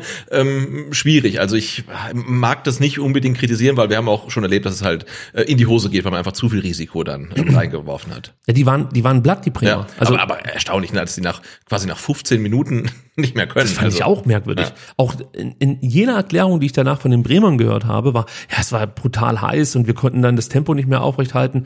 Da habe ich mir so gedacht, es war schon heiß, klar, Ja, ja. aber äh, also ich meine, ihr hattet ja die, die Führung im Rücken sozusagen. Genau, aber sie hatten ja zwischen der neunten und ich glaube der 65. keinen Torschuss, ne? Also das war schon seltsam. der, der Füllkrug hat nach dem Spiel gesagt, er konnte eigentlich nicht mehr und ist einfach nur noch auf dem Platz stehen geblieben und ähm, hatte ja dann auch äh, seine Berechtigung, weil er in der 95. das Tor mit vorbereitet hat. Ja, leider. Ähm, ja, also das, das hat mich, ja, ich musste an Materazzo denken, der ja mal diesen Killerinstinkt moniert hat beim VfB, Ja. also bei seiner Mannschaft, dass du dann im richtigen Moment auch wirklich nochmal zubeißt sozusagen und den Gegner erlegst, sage ich jetzt mal.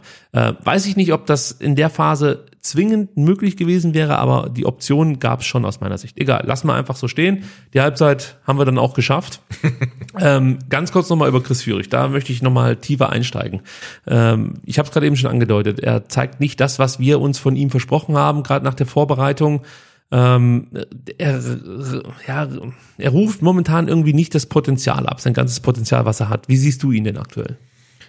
Ähm, auch nicht so gut, wie wir ihn schon mal gesehen haben und auch nicht so gut, wie ich mir das erhofft habe nach einer kompletten Vorbereitung und jetzt wirklich auch als unumstrittene Stammkraft, ähm, hatte ich mir von ihm ein bisschen mehr erhofft tatsächlich. Also ähm, und ist für mich jetzt ein Spieler, der genau wie Thiago Thomas ähm, auch jetzt nicht unbedingt und äh, wie soll ich sagen, ohne oh, Diskussion in der Stammelf stehen, der Startelf stehen muss. Also für mich auch jemand, wo man sagen kann, okay, dann kommt er mal vielleicht von der Bank. Also dass er der Mannschaft was geben kann, gar keine Frage, aber ähm, da gibt es vielleicht auch Leute, die halt ähm, im Kader noch hinter ihm stehen, die vielleicht mal eine Chance verdient hätten. Ja, also ich äh, rätsel da auch noch so ein Stück weit, äh, wo Chris Führig aktuell steht. Ob er ein Opfer ist seiner neuen Rolle, weil er halt auch mehr Aufgaben übernehmen muss, oder ob er momentan einfach so ein kleines Leistungsloch hat. Ich finde auch die Ecken, die ja sonst gut waren, Ja. wurden eher schwach getreten von ihm. Die Pässe waren okay. Ich würde mir ein bisschen mehr Risiko wünschen, ein bisschen mehr Zielstrebigkeit. Dass er Dynamik hat, hat er äh, auch angedeutet. Er hat zum Beispiel drei Dribblings versucht, die auch durchgebracht. Das war ganz gut. Ähm, aber trotzdem, er lieferte weder eine Torschussvorlage noch gelang ihm ein eigener Abschluss. Auch bei den Vorlagen zur Vorlage steht halt eine Null. Das ist dann natürlich für einen Spieler wie Chris Führig zu wenig. Ja. Wenn du es dann mit Lee Eckloff vergleichst, der nach 70 Minuten für Führig eingewechselt wurde, äh, muss man halt sagen, Lee hatte einen guten Abschluss, Ja, 60 sein, 60 Prozent seiner Pässe äh, waren vorwärts gespielte Pässe. Nur mal zum Vergleich, Chris Führig kam auf 16 Prozent vorwärts gespielte Pässe. Ähm, 68 Prozent waren seitlich gespielte Pässe. Hatte natürlich auch was mit der Spielsituation zu tun. Also Ja.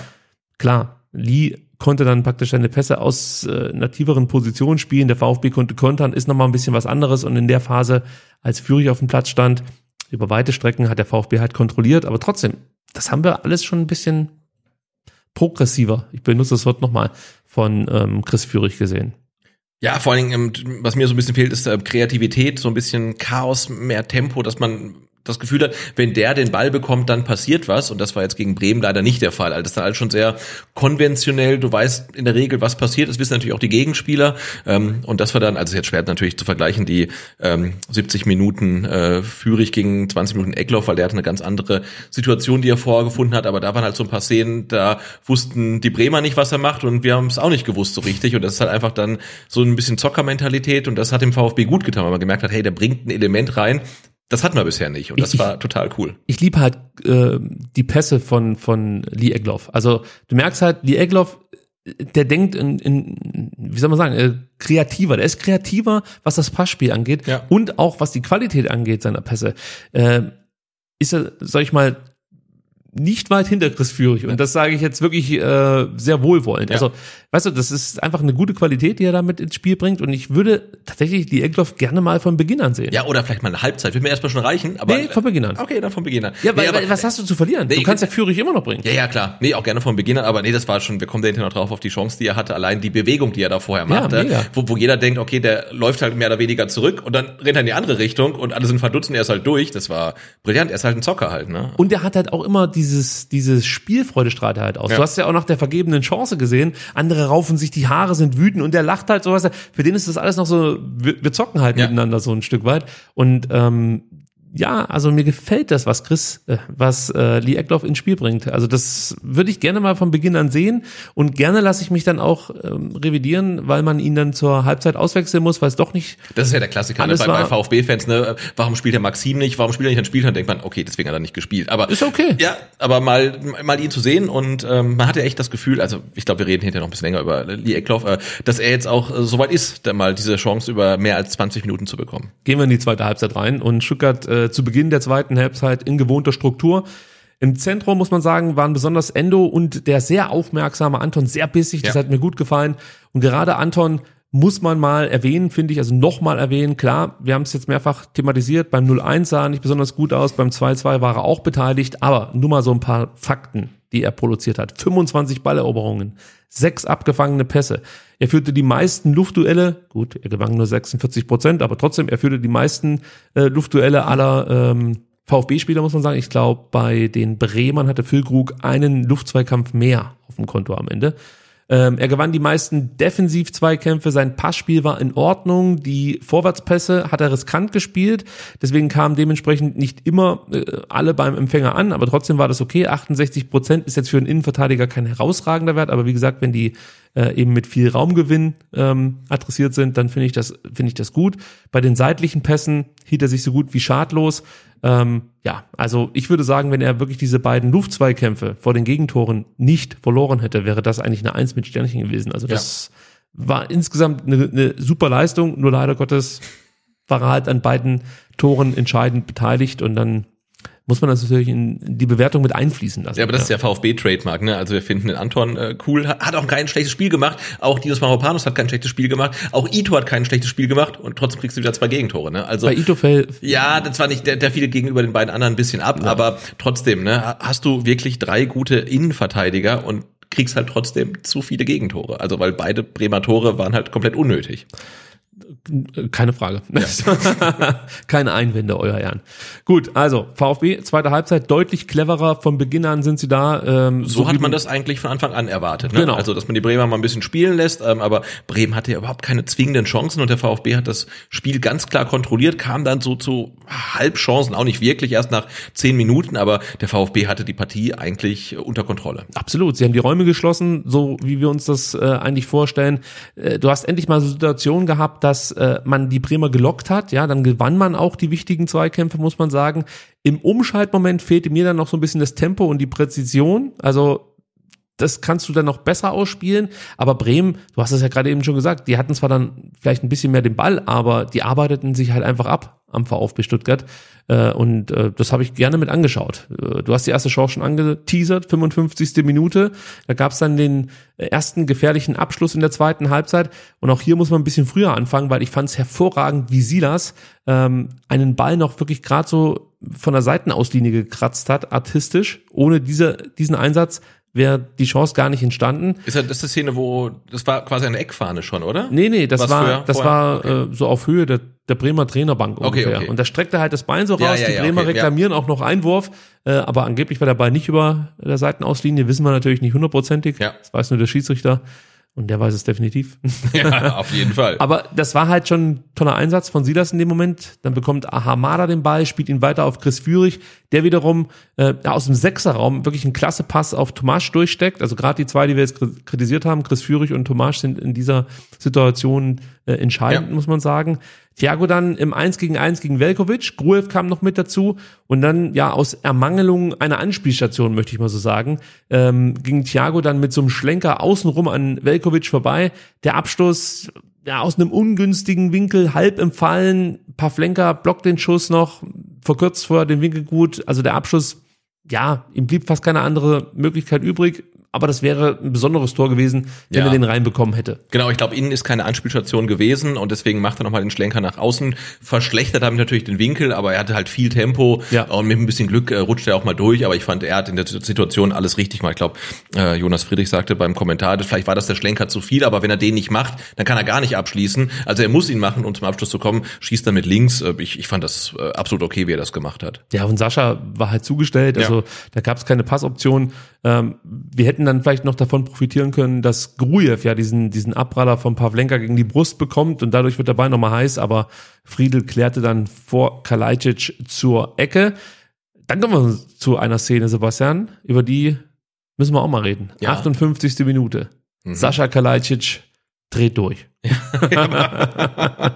also Sascha verzändelt äh, gegen Velkovic und Friedel den Ball und versucht anschließend dann im Sitzen, ja zunächst den Ball und dann ja Friedel zu treffen mit einem Fuß tritt halt nach und ähm, ja für mich mehr als grenzwertig. Ich weiß nicht, wie du siehst. Ähm, Ist es für dich eine rote Karte? auch, auch da wieder, wenn ich die Situation alleine sehe und erst stochert er irgendwie nach dem Ball, trifft den Ball nicht und dann tritt er halt wirklich nochmal nach dem Spieler, ähm, ist es für mich halt Nachtreten und Rot. Ähm, also, wenn man das ganze Spiel sieht ähm, und dann noch dann die Situation mit Bittenkurt betrachtet und alles insgesamt, finde ich, kann man da dann auch gelb geben, weil für mich passte die gesamte Linie des Schiedsrichterteams. Man hat da großzügig gepfiffen und dann kann man da auch mal mit gelb die Situation dann äh, bereinigen. Gab es ja auch keinen Riesentumult, also insofern sehr, sehr grenzwertig, aber wenn es da rot gibt, ähm, dürfen wir uns nicht beschweren. Ja, auch Saschas Reaktion ähm, war ja sehr deeskalierend, beziehungsweise er hat sich, glaube selbst gedacht, ah, was war denn das jetzt hier für ein Scheiß? Also ich, Ja. wenn ich es richtig gedeutet habe, ist er dann gleich auch auf Friedel zu. Die beiden kennen sich ja auch gut, ähm, hat mit ihm gesprochen, wahrscheinlich schon direkt gesagt, hey, sorry, weiß nicht, Nerven verloren. Und ähm, ich, ja, also andersrum hätte ich mich, glaube ich, natürlich aufgeregt, Ja. wenn wir so eine Situation von den Bremern gesehen hätten und ähm, der hätte dann nur gelb bekommen. Äh, aber ich finde es ganz gut gelöst, muss ich ganz ehrlich sagen. Ja, vor allen Dingen ist ja, glaube ich, wirklich Kalajdzic halt so ein Spieler, dem kannst du eigentlich nichts äh, wirklich äh, böse nehmen. Und er, ich meine, Ja. der, der sitzt da auf dem Boden und, und mit seinen langen Stelzen gräbt er da irgendwie nach, nach dem Friedel und dann entschuldigt er sich und da, da gab es ja auch dann irgendwie vom Publikum, ja gut, es wurde mal schnell laut, aber auch Es war relativ schnell wieder ruhig. relativ schnell auch, wieder ja. ruhig. Ne? Mhm. Aber wenn es rot gegeben hätte, ähm, hätte man sich nicht beschweren können und das äh, passt ja auch so ein bisschen rein. Also äh, Sascha Kalajdzic hatte keinen guten Tag. Er hat, glaube ich, hinterher gesagt, es war ein ganz schlechtes Spiel von ihm. Ich meine, er hat zwei Assists gegeben, ähm, aber er war halt irgendwie tendenziell mit sich selbst irgendwie unzufrieden und in der Szene ist das dann irgendwie ähm, ja so ähm, hat sich dann irgendwie gesteigert äh, und dann ist er irgendwie angegangen worden und hat irgendwie die Nerven verloren, aber darf nicht passieren. Also Äh, Lustig war noch die Reaktion von Chris Führig, dem, dem hat man im Gesicht abgelesen, what the fuck. Also, der hat das ja auch gesehen und hat sich Ja. echt gedacht, was geht denn hier ab gerade? Also, was man natürlich jetzt noch mal ansprechen muss, ob solche äh, Reaktionen, die man ja eigentlich nicht kennt von Sascha, Ja. irgendwas mit diesem Wechseltheater zu tun haben. Also, er wirkt schon verändert, muss ich ganz ehrlich sein. Ja. Auf dem Platz auch. Die Schultern hängen schneller mal. Also er ist jetzt nie derjenige, der das Kreuz komplett durchstreckt, außer beim Kopfball. Ähm, aber man hat schon das Gefühl, dass äh, die Situation belastend für ihn ist, oder? Ja, das Gefühl habe ich auf jeden Fall. Also das funktioniert alles nicht so, wie er sich das erhofft hat, funktioniert wahrscheinlich auch nicht so, wie sein Berater ihm das irgendwie versprochen hat. Und er scheint von der Situation von dieser Hängepartie mindestens genauso genervt zu sein wie wir. Also es klappt halt nicht so. Die großen Vereine wollen nicht, die kleinen Vereine will er vielleicht nicht und äh, er merkt jetzt halt auch, ne, jetzt sind halt noch was, zwei Wochen, genau zwei Wochen ähm, und es tut sich halt irgendwie nichts und das merkt ihm halt leider dann auf dem Platz halt auch an, ähm, dass er so ein Stück weit genervt und gefrustet ist. Ähm, aber ich meine, wenn es darin resultiert, dass er halt zwei Tore vorbereitet, dann kann es uns noch recht sein, er hat noch keins äh, geschossen, kommt dann vielleicht am Samstag, aber nee, klar, das macht auch was mit ihm, das, das merkt man ganz deutlich und er ist nicht so diese Frohnatur auf dem, auf dem Feld. Ähm, und deswegen wird es Zeit, ähm, dass die Sache halt irgendwie ähm, zum Ende kommt und hoffentlich so, ähm, dass er dann beim VfB bleibt. Ja, und vorm 1. September, wenn Ja. möglich. In der 59. Minute wurde dann Borna Sosa für Thiago Tomasch eingewechselt. Silas ging in den Sturm, Borna natürlich auf seine linke Seite. Und was halt auffällig war und auch jetzt schon von Materazzo thematisiert wurde, Silas ohne Defensivaufgaben ist halt ein anderer Silas. Also ähm, er war eine ständige Bedrohung für die Werder-Defensive, hatte den Tiefgang, den man ja von ihm kannte, entwickelte auch mehr Spielfreude, hatte ich so ein Stück Ja, weit das ja. Gefühl, fühlte sich einfach sicherer, weil er wusste, was hinter mir passiert, interessiert mich Genau. erstmal nicht. Ich muss einfach nur schneller sein als der Abwehrspieler. Genau. Und ich kann nichts falsch machen eigentlich. Ja. Ja. ja. Und das hast du ihm angemerkt, davon hat der VfB profitiert, aber auch er selbst. Und Sosa möchte ich auch noch ganz kurz äh, ansprechen, der hat ja 30 Minuten spielen dürfen Ja, nach und es war so, als ob er nie weg gewesen wäre, oder? noch, noch viel geiler. Du hast sofort gemerkt, was gefehlt hat. Ja, ja. Die ganze Zeit. Ich meine, der, der, hat kei- der, der war nicht im Trainingslager, der hat keine, keine Vorbereitung gemacht und der wird eingewechselt und du denkst, ach, da ist er wieder, der Borner, ne? Also als ob er die ganze Saison durchgespielt hätte und einfach so jetzt einfach reinkommt, ne? Also der war einfach da und er hat Präsenz. Ja, geht dir das auch so, dass du bei manchen Spielern denkst, ähm, ja, also ich weiß gar nicht, warum jetzt Chelsea oder Barca auf den aufmerksam geworden ist. Das ist doch nur der Borner. Also natürlich ja. für uns ist der super, Ja. aber du hast nach seiner Einwechslung sofort gemerkt, was das eigentlich für eine Qualität ist, die Ja. der VfB da auf dem Platz hat. Man gewöhnt sich da so schnell dran, wenn du ihn halt jede Woche siehst und klar, ja, äh, der, der Sosa flankt auf den Kalajdzic, das Ding kennen wir ja, aber da ist noch so viel mehr da als diese Flanken. Hast du jetzt auch wieder gesehen. Ähm, einfach auch, sag mal, wie er von den Bremern wahrgenommen Genau. wurde ab der Mittellinie. Ein ganz anderes Anlaufen. Ja, Das, das äh, hat komplett das Spiel verändert, die Hereinnahme von Borna Sosa. Also diese Qualität, die da auf den Platz gekommen ist, hat mich beeindruckt, muss ich ganz ehrlich sagen. Und er hat ja auch in einzelnen Aktionen dann noch gezeigt, was er schon drauf hat. Alles hat nicht geklappt, keine Frage. Aber allein, dass er auf dem Platz stand, das war beeindruckend, muss ich ganz ehrlich sagen. Ja, genau, er ist einer von den Spielern, die sich halt dann auch durch die guten Leistungen in den letzten Saisons so eine Art Aura erarbeitet haben. Also die hatte Silas nach der ersten Bundesliga-Saison, wo dann kein Verein mehr gesagt hat, den dürfen wir stehen lassen, weil der, der rennt im Zweifelsfall über den ganzen Platz und schießt uns dann ein Gegentor. Und bei Borna Sosa ist es genauso. Also wenn der auf dem Platz ist, dann wissen die Gegner, okay, auf den müssen wir aufpassen. Und, und das macht natürlich was mit dem Gegner. Und er ist für den VfB wahnsinnig wichtig, nicht nur wegen seiner fußballerischen Qualität, sondern auch hierarchischen. Also er ist ein Führungsspieler geworden. Genau. Ne? Also Das du merkst das, ne? auf dem Platz auf einmal. Also der könnte auch die Kapitänsbinde übernehmen von, von Endo, ne? 100%. Ja, also die, die zwei sind die Leader, ja. 100 Prozent, also vielleicht merkt man das auch gerade, ich bin komplett geflasht Ja. von Borna Sosa. Und äh, ich bin so froh, dass ich dieses Erlebnis hatte, weil natürlich wusste ich, dass der gut ist, aber das hat mir komplett nochmal die Augen noch weiter geöffnet, sozusagen, diese 30 Minuten. Und ich sag dir eins, egal was ist, der darf nicht gehen. Nee. Ein Abgang von Borna Sosa kann der VfB im Leben nicht kompensieren. Sascha Kalajdzic wird auch schwer, aber eher als Borna Sosa. Ja. Borna Sosa ist ein Gamechanger. Mit dem steigen wir nicht ab. So. Ja, und ich meine, das ist halt auch so toll, gerade jetzt am, am Beispiel Bremen, ne? also diesen weiten Weg, den Borna Sosa gehen musste, von der Eigentor-Koproduktion mit Ron Robert Zieler gegen Ja, Bremen, sehr gut. Ne, bis zu so einem Spiel, also ne, den, der, der war ja abgeschrieben, ja, der Richtig. weiß nicht mehr, welche Schuhe er anziehen soll, dies und das, ne, und jetzt ist er halt ein Leader, also das äh, Krass. zeigt halt auch, ähm, was es mit dem Spieler äh, passieren kann, wenn man auch die Geduld halt hat, ne, und den nicht sofort abschreibt, also Wahnsinnsentwicklung und ja, hoffentlich bleibt er. Der nächste Wechsel erfolgte in der 70. Minute. Da musste äh, Joscha Wagnermann aufgrund einer eines Oberschenkelkrampfs ähm, äh, ausgewechselt werden. Gott sei Dank nur Oberschenkelkrampf. Ich war mir eigentlich sicher, dass es ein Muskelfaserriss ist. Ja, es sah typisch aus, ne? Sprint angezogen, dann an Oberschenkel gefasst, ist eigentlich immer, also mindestens eine Zerrung, im schlimmsten Fall ein Muskelfaserriss, aber er wurde dann nachher auch von den Physios am Spielfeldrand gedehnt, also was dann irgendwie eher dagegen spricht. Und ich glaube, Pellegrino Materazzo hat, glaube ich, gestern am Montag schon Entwarnung gegeben, dass es wohl nur ein Krampf war. Aber es wäre auch eine komplett wilde Szene. Also ähm, Wagnermann setzt sich da, ich weiß gar nicht, wer sein Gegenspieler war, relativ einfach durch, zieht den Sprint und hat eigentlich vielleicht sogar eine Abschlusschance oder ist halt im Das war super gemacht. ist, ist im Werder 16er, fasst sich dann an Oberschenkel und zeitgleich läuft halt noch ein Flitzer auf dem Platz. Also komplett wilde Szene. Ja, und verrückt, äh, Sebastian, ich habe exklusives Bildmaterial und eigentlich nur Tonmaterial und zwar von den Szenen, die sich rund um diese Flitzeraktion ereignet haben. Vielleicht erinnerst du dich an, Wir haben auch ein Bild dazu. ja, an einen Film, also hau mal raus. Hey, honey! Hey! What the hell are you doing? We're streaking! We're going up through the quad to the gymnasium! Who's streaking? There's. There's more coming! Frank, get in the car. Everybody's doing it! Now! so ähnlich lief das, glaube ich, auch ab in Bremen.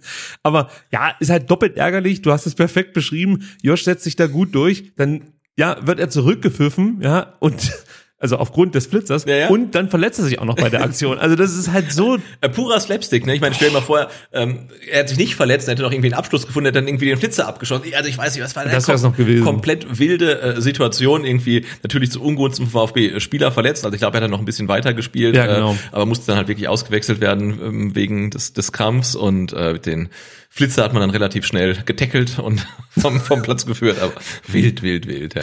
Also um das chronologisch noch richtig äh, zusammenzubekommen, also die Aktion mit dem Flitzer fand in der 65. Minute statt. In der 68. Minute hat Wagnermann das Feld verlassen, aber in der 70. Minute wurde Stenzel eingewechselt für Josh Wagnermann, Ja. damit wir das zusammenbekommen. Vielleicht noch ganz kurz äh, zu Wagnermann, wie hat er dir gefallen im Spiel? Boah, nicht so. ja, ich meine, das ist ja, Ja, jedem, ist so. das ist Neuzugang und der muss ja auch nicht jedes Spiel jetzt irgendwie gut spielen, aber das war jetzt, äh, jetzt, wir haben auch schon besser gesehen. Ja, Also war nicht sein Spiel. ja, mir ist er gegen den Ball zu zögerlich. Das gefällt mir noch nicht so ganz, äh, Ja, muss so ich ganz ehrlich sagen. Punch wäre halt gut. Ja, also das habe ich aber auch in Testspielen von ihm schon anders gesehen. Er gewann auch nur vier seiner elf Zweikämpfe.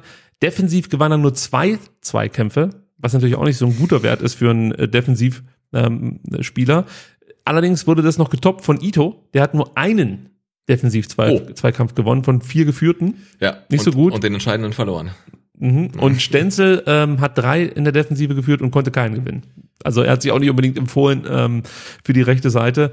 Äh, dazu noch bei Wagnermann elf Ballverluste, fünf in der eigenen Hälfte, das war der Höchstwert. Also Ja, auch das, das war nicht zu so viel. gut. Ja. Und auch im Passspiel, ja, hatte er wirklich den schlechtesten Wert aller Defensivspieler. Also wenn du jetzt Dinos, Waldi, Hiro, Wataru und Naui nimmst, war er derjenige, der den schlechtesten Wert hatte, äh, äh, was, was äh, die Pässe angeht. Ähm, auch hier zur Ehrenrettung Stenzel unterbot Joshs Wert noch. Ich, ich gehe jetzt aber nicht weiter auf die Zahlen ein, oder soll ich sagen? Nein, lieber nicht. Du darfst tippen. Ich sage nicht, ob du recht hast, okay? Hat Stenzel äh, oder sind von Stenzels Pässen mehr oder weniger als 60 Prozent angekommen? Denk dran, das war mal der Passkönig. Ja, weniger, wenn du so sagst. Nee, sag nichts dazu. Lass mal offen. Können die Leute selber recherchieren.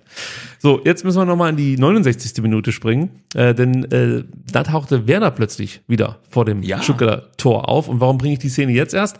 Das hing auch ein Stück weit damit zusammen, dass Wagnermann draußen war Fehlte, ja. und Stenzel noch nicht drin. Ja. Also ähm, das führte halt dazu, dass Jung keinen Gegnerdruck hatte und ähm, von der linken Bremer Seite flanken konnte. Und im Zentrum steht der VfB dann Mann gegen Mann. Nur Dinos sein Mann, also Marvin Duksch, ähm, ja, der hatte relativ viel Platz. Also Dinos hat seinen Mann so ein Stück weit aus den Augen verloren. Auch da habe ich eine, äh, ein taktisches Bild vorbereitet, wenn man das so sagen möchte. Ähm, und dann sieht man ganz gut, wie Jung praktisch Richtung Strafraum flanken kann. Dinos ist viel zu weit weg von Marvin Duksch.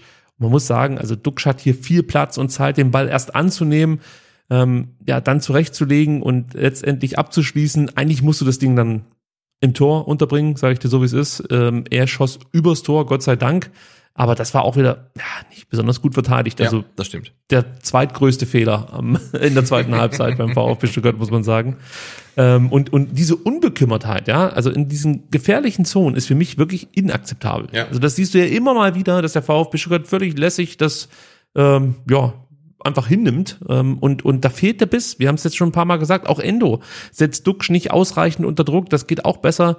Ähm, dazu das Zulassen wieder vom Flanken ähm, eben wieder von der gegnerischen linken Seite. Das ist mir wirklich ein Dorn im Auge. Also da muss dran gearbeitet werden. Ja, mehr Ernsthaftigkeit, Ja. auf jeden Fall. Und da haben wir ja schon gesagt, Stenzel kam für Wagnermann und große Überraschung, Lil Eckloff Ja. kam für Crazy Chris. also normal schätze ich Jonas Friedrich sehr und Ja. mich hat das echt irritiert, dass er ständig von Lil Eckloff gesprochen hat. Ja, ich finde es auch so eine, so eine, so eine Kommentatoren-Masche halt dann irgendwie die Spitznamen zu verwenden, um zu zeigen, man ist da ganz nah dran quasi. Ja. Aber wenn es halt dann der falsche ist, dann ist es halt äh, schwierig. Vor allen Dingen, wenn dann halt aus irgendwie äh, Lee. Lee halt so ein, so ein, äh, so ein, so ein Rappername wird halt irgendwie. Was hätte ich mich selber, äh, das wäre mir selber zu blöd gewesen, als Kommentator jemanden als Lil Eckloff zu bezeichnen. So hätte ich gesagt, nee, komm, dann sage ich Lilian. Das ist doch besser als Lil.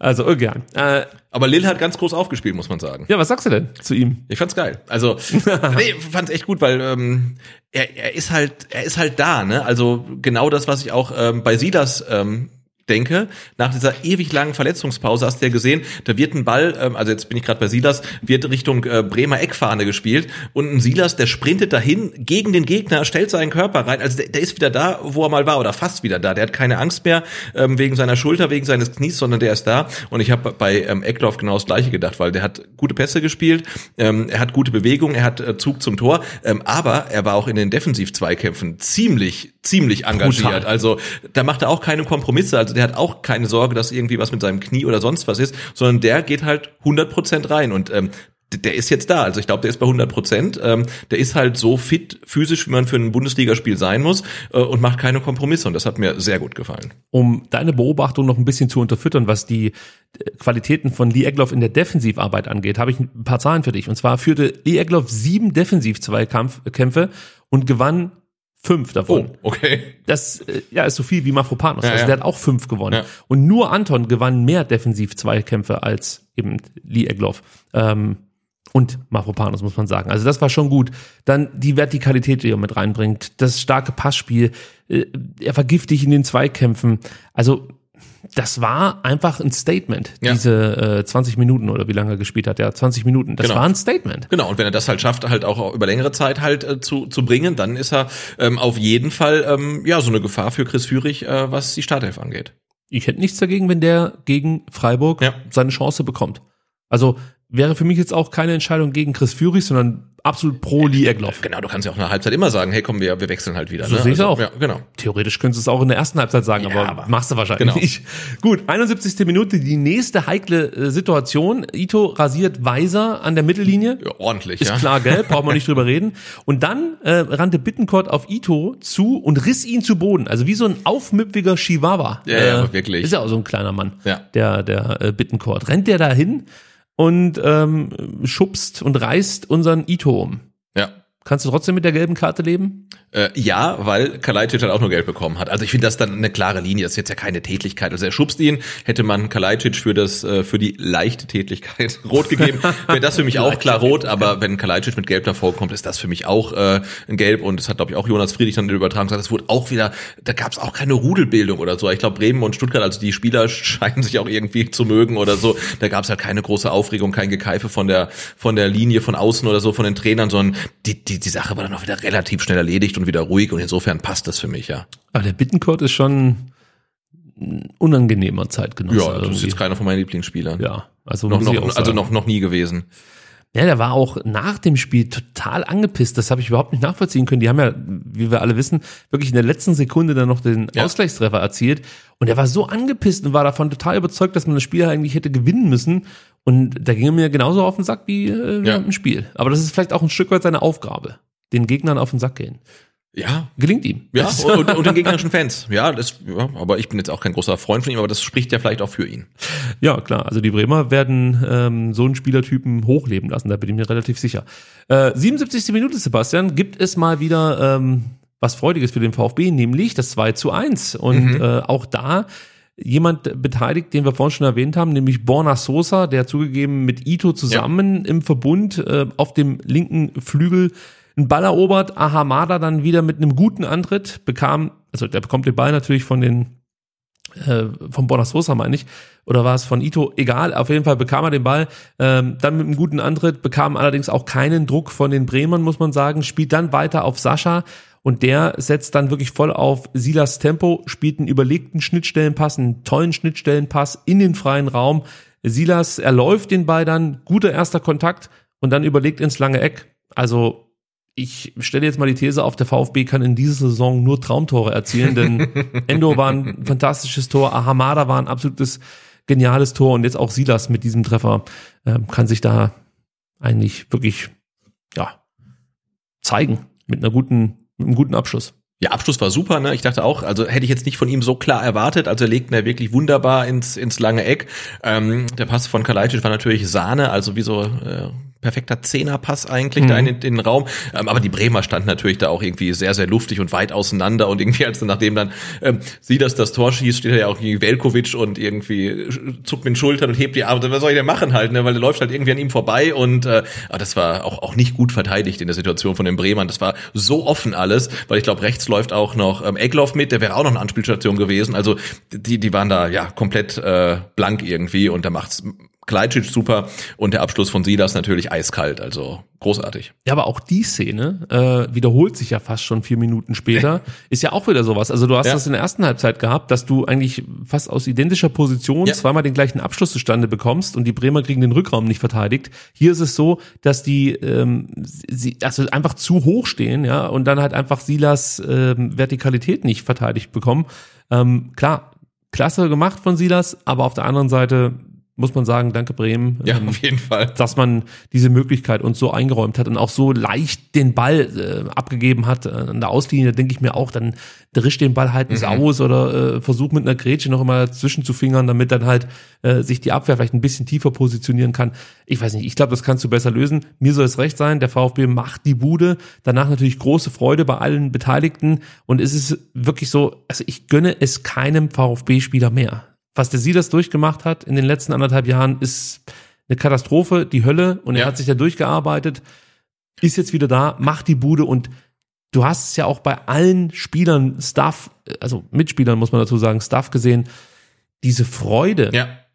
die war so ehrlich und das war nicht einfach nur so ein Torjubel, den wir jetzt mal zusammen machen, sondern Lee Egloff, der, der war so glücklich, dass Der er das Wahnsinn, Tor ne? geschossen hat. Genau. Die Auswechselspieler haben gejubelt. Es war ein toller Moment. Wichtig. Und äh, Silas letztes Tor in der Bundesliga war 29. Januar. auch gegen Bremen. Nee, Nicht. das war gegen Mainz Ah, okay. in der Bundesliga. Genau, aber anderthalb Jahre lang ähm, kein Tor geschossen, ne? Ja, genau. Ich Hm. gla- war das war das ähm, DFB-Pokaltor äh, gegen Gladbach war das äh, vor oder nach Mainz? Ich weißt weiß es noch? gar nicht mehr. Weiß ich auch nicht mehr. Aber, Aber, aber in Bremen trifft er trotzdem gerne. Ja, das Ja. können wir festhalten. Vor allem in Bremen. Ja. Da lässt er sich in der Regel auch mehr Zeit, aber Ja, diesmal genau, ja. Hat er gedacht, jetzt müssen wir doch ein bisschen hudle. Ähm, gut, ähm, was man vielleicht noch ganz kurz einspielen könnte, ist ähm, Pellegrino Matarazzo, der äh, ja einfach mal erklärt, wie sich die Positionsänderung von Silas auf ja, das Spiel von Silas auswirkt. Hat mir gut gefallen. Also weiß ich auch, dass Silas auf der Position aufgehen kann. Das ist mir schon bewusst. Das ist eine Frage, wie man kriegt, wie man die beste Elf auf den Platz bekommt. Warner konnte in der Regel, also heute hat er sich nur 30 Minuten zugetraut. Und deswegen äh, haben wir uns wieder entschieden, Silas über links auch kommen zu lassen. Und wie die Thiago und Sascha vorne in die Spitze. Ja, also das war nochmal die Ausführung dazu. Ähm, Kalajdzic, dritte Torvorlage in dieser Saison, alle drei Tore des VfB Stuttgart vorbereitet. Genau, 100 Prozent der Ligatore vorbereitet von Kalajdzic. Und weißt du, wer auch an 100% der Ligatoren beteiligt war? Also wenn du jetzt den vorletzten Pass mit reinnimmst, dann ist es Ahamada. Genau. Ja. Und der, Zweimal- der neue, der neue Förster. Zweimal der, die Vorlage zur Vorlage Ja, und einmal das Tor. und einmal das Tor. Ja. Auch stark. Äh, ja, also der äh, Gewinner der Vorbereitung äh, scheint sich auch nach der Vorbereitung ganz gut zu schlagen. Also ja, klarer klarer Start ähm, elf Kandidat Ganz klar, ja. hat seine seinen jetzt in den zwei Spielen genau gezeigt äh, was er kann und das ist gut ähm, sch sch schwache Anfangsphase wie eigentlich alle beim VfB und dann halt immer stärker geworden und äh, klare Bereicherung fürs Spiel weil man noch in der zweiten Halbzeit auch so mal die eine oder andere Situation gab wo er wirklich mit viel Tempo dann in die Tiefe geht so ab der Mittellinie ist dann auch wirklich schwer zu stoppen meistens nur durch einen Foul und auch das ist ein Element was wir so nicht hatten also wenn man dann tatsächlich mal einen Förster nimmt der hat diese Geschwindigkeit einfach nicht gehabt Ja, oder ein Mangala. Also Genau. Der hat ja auch, Auch ganz nicht, anders ja. gespielt. Genau. Und Ja. hat er auch nicht diese, ähm, hat er nicht die Fa Gefahr ausgestrahlt, wie jetzt ein Ahamada. Also der wird wahrscheinlich jetzt auch in Zukunft anders verteidigt werden, Natürlich, keine ja. Frage. Aber trotzdem hat er ja die Qualitäten, die er uns jetzt in den letzten beiden Spielen präsentiert hat. Also Und auch in der Vorbereitung, aber da wissen wir ja, was es wert ist. Äh, was ich auch noch unbedingt erwähnen möchte, ist, ähm, dass es wirklich besonders ist für mich, dass der VfB nach dieser extrem schwachen Anfangsphase so zurück ins Spiel gefunden hat. Ja. Also ich bringe das jetzt deswegen mit rein, weil halt eben äh, dann das 2 zu 1 fiel und der VfB das Spiel gedreht hat. Und wir haben in der letzten Saison gerade in solchen Katastrophenphasen, wie jetzt in den ersten zehn Minuten immer gesagt, Mensch, es muss doch irgendwie ein Notbetriebs Notbetriebssystem geben, das man abruft. Ja. Ja, und man hat es jetzt am Samstag gesehen, das Notbetriebssystem gibt es jetzt. Also Clean Install und dann lief die Kiste wieder für den VfB Stuttgart. Und das, das beruhigt mich auch ein Stück weit, ja, weil sonst bin ich immer total in Panik geraten, wenn Ja. der VfB Stuttgart so vogel- vogelwild unterwegs war, weil sie es eigentlich nicht mehr, nicht mehr einfangen konnten. Und das gelang ja jetzt am Samstag. Und auch am vergangenen Sonntag, muss man sagen. Ja, das stimmt. Und jetzt halt dann die nächste, das nächste Upgrade müsste dann halt sein, ähm, dass man es schafft, äh, von Anfang an dann zu bringen. Aber wenn man Pellegrino Matarazzo hört, dann merkt man ja auch, dass er noch so ein bisschen eine Mangelverwaltung betreibt. Ne? Also wenn er sagt, wir, wir brauchen den Silas eigentlich in der Mitte, aber links brauchen wir eigentlich auch, weil ein Borna Sosa nur eine halbe Stunde kann. Ich meine, wenn jetzt ein Borna Sosa noch wechseln sollte, ist er ganz weg. Also, ähm, aber du merkst halt schon, aus den Worten hört man raus, also dass eigentlich noch der ein oder andere Spieler fehlt oder nicht gehen darf, ähm, damit halt der VfB so spielt, wie der Trainer das gerne möchte. Wir müssen nochmal über Silas sprechen. Wir haben es schon angedeutet. In der 80. muss er eigentlich das 3-1 machen. Da gibt es erstmal einen starken Abwurf von Müller auf Ito. Der hatte dann auf links nur noch Weiser vor sich, spielte Silas dann ähnlich gut an, wie wenige Minuten davor eben Sascha Silas gut angespielt hat. Und Silas macht es dann gut, startet im richtigen Moment, achtet auch auf ja eine mögliche Abseitsstellung, ist da sehr umsichtig, macht er wie gesagt gut und dann versucht er es mit dem Schuss durch die Beine, aber diesmal war Pavlenka da, kann rechtzeitig, ähm, ja, kam rechtzeitig raus, so ist es richtig und verkürzte dann gut den Winkel und stellte einen großen Block und das war zum einen stark vom Keeper und vielleicht ein bisschen optimistisch von Silas. Äh, ja, also ich finde, das äh, war jetzt in der Situation für ihn schwerer als beim Tor, weil er hat einfach äh, weniger Abstand zum Keeper. Er ist halt einfach schon näher dran. Ähm, als er den Ball bekommt, ist er schon näher am Tor dran, muss dann halt sofort abschließen, versucht äh, dann den Tunnel. Also wenn man ganz abgezockt ist, dann geht man vielleicht nochmal links am Keeper vorbei und legt ihn dann mit links rein, aber super schwierig. Also ähm, er sollte den machen, aber ich finde nicht unbedingt, dass er den machen muss, weil er ist halt schon so nah drauf an Pavlenka, dass es halt echt schwierig ist. Ja, ich habe mich geärgert, weil das sind natürlich die Situationen, da sind wir wieder beim Killerinstinkt. Du musst dann den Ja. Deckel drauf machen, weil klar, wir kennen das hier in Stuttgart, was passieren kann in der Nachspielzeit und Bremen hat das halt auch immer drin. Also das ist halt Ja. das Publikum, das dann die Mannschaft nochmal nach vorne äh, peitscht und ähm, ja, wir kommen nachher noch drauf zu sprechen. äh, über eine Szene, ganz kurz noch mal am Rande möchte ich diskutieren oder möchte deine Meinung hören. Und zwar äh, direkt vor dieser Chance ähm, gab es ja so eine unglückliche Szene zwischen Anton und Füllkrug im Stuttgarter Strafraum. Da tritt Anton den Füllkrug ja in die Ferse. Und äh, ich weiß nicht, wie du es siehst, aber ich glaube, da hat der VfB ein bisschen Glück gehabt, weil solche Dinger wurden auch schon mal gepfiffen. Ja gut, ich meine, ge- gepfiffen wurde auch schon letzte Scheiß, also auch Ja, deswegen, ja. Genau, ähm, aber das ist ja so, Anton geht meiner Meinung nach ähm, hoch zum Kopfball, kommt wieder runter und beim runter, beim Landen tritt er halt tatsächlich Füllkrug in die Hacke. Ich glaube, das ist auch sehr, sehr schmerzhaft oder kann schmerzhaft Ja, sein für einen Stürmer, aber es ist für mich halt 0,0 faul, weil wenn er irgendwie runterkommt, dann kann er ja nicht bestimmen, wo er landet. Und wenn da halt irgendwie ein anderer Spieler mit seinem Fuß ist, äh, dann ist das halt Pech. Also für mich im Leben kein Elfmeter, aber natürlich auch sowas wurde schon gepfiffen. Ähm, aber auch da dann die großzügige Linie, ich glaube, es wurde auch gar nicht gecheckt und ist für mich auch nie im Leben ein Elfmeter. Das erfährt man ja leider nicht. Mittlerweile durch Dennis Eitekin wissen wir, ähm, au- auch wenn die Sachen gecheckt werden, da wissen wir das vielleicht gar nicht. Vielleicht sagen die auch, macht mal eine Trinkpause, damit wir fünf Minuten checken können. Ähm, also so viel zur Transparenz beim VAR. Ähm, also ich ähm, habe das so gesehen, dass es nicht gecheckt wurde. Für mich war es auch äh, kein Elfmeter, aber natürlich ähm, Anton trifft äh, Füllkrug äh, am, am Fuß hinten in der Hacke, als er landet. Ja, also ich bin froh gewesen, dass es halt eben nicht dazu kam, dass es dann nochmal irgendwie vom Schiedsrichter angeschaut werden musste, weil ich glaube, das wäre halt interessant geworden. Ja. Also wenn der Schiedsrichter rausgerufen worden wäre und dann schau, schau es dir nochmal an. Weil in der Zeitlupe, wenn du das dann so siehst, sieht das wieder schlimmer aus als in der Aktion Ja, ja, klar, selbst. ja. ja. weil da gebe ich dir recht, siehst du das total, das ist einfach unglücklich. Aber wenn die halt voll draufhalten und du siehst, wie er ihm wirklich in die Hacken springt und du fokussierst dich ja nur darauf. Ja, ja klar, dann, dann- in, in, in super, super Zoom und super Slow-Mo, dann denkst du, da hörst du schon äh, die Achillessehne reißen. Ich, ich habe wirklich mir kurz Sorgen gemacht, weil das äh, direkt vor dem Tor passiert ist und ich habe schon das Horrorszenario gesehen. Dir wird das Tor zurückgepfiffen und die kriegen jetzt einen Elfmeter. Wobei es war nicht vom Tor, sondern von der von der zweiten Chance von Silas. Nee, genau. Vor, nicht vom Tor, sondern vor der vergebenen Chance. Das habe ich gerade überlegt, aber du hast absolut recht. Genau. 81. Minute, Pfeiffer und Karasor kommen für Kalajdzic und Silas. Das muss man auch noch mal ganz kurz äh, thematisieren. Und zwar, ähm, ja, Sascha Kalajdzic. Krämpfe. Sagst du. ich sage mal, äh, das war ein taktischer Wechsel, aber die Leistung von ihm. Also wir haben es ja gerade schon angedeutet, er hat zwar die zwei Assists, aber sonst war er relativ wirkungslos. Klingt irgendwie komisch, aber das ist nicht der Sascha Kalajdzic, den wir aus der vergangenen Saison kennen, würde ich sagen. Nee. Deswegen hören wir uns jetzt mal Sascha an, der, glaube ich, seine Leistung ganz gut einschätzt und wir kriegen ähm, ein paar Sekunden zum Durchschnaufen. Also mit den zwei Vorlagen bin ich zufrieden, aber mit dem Spiel von mir persönlich war ich nicht zufrieden. Ich finde, hinten haben es haben, haben's die, die Jungs super gemacht. Und wir haben unsere Momente vorne gehabt. Und ich glaube, diese Momente müssen wir einfach öfters versuchen zu finden. Und ich glaube, das können wir auch besser. Deswegen mache ich mir da keine Sorgen. Wir haben eigentlich, ich finde, offensiv war viel mehr drin und wir haben trotzdem zwei Tore geschossen. Was passiert dann, wenn wir richtig gut drin sind? Also darauf freue ich mich. Ja, also mir würde es reichen, wenn er richtig gut drin ist. Ja, ja. Aber ich finde es ja schön, dass er immer noch von wir spricht und nicht der VfB sagt.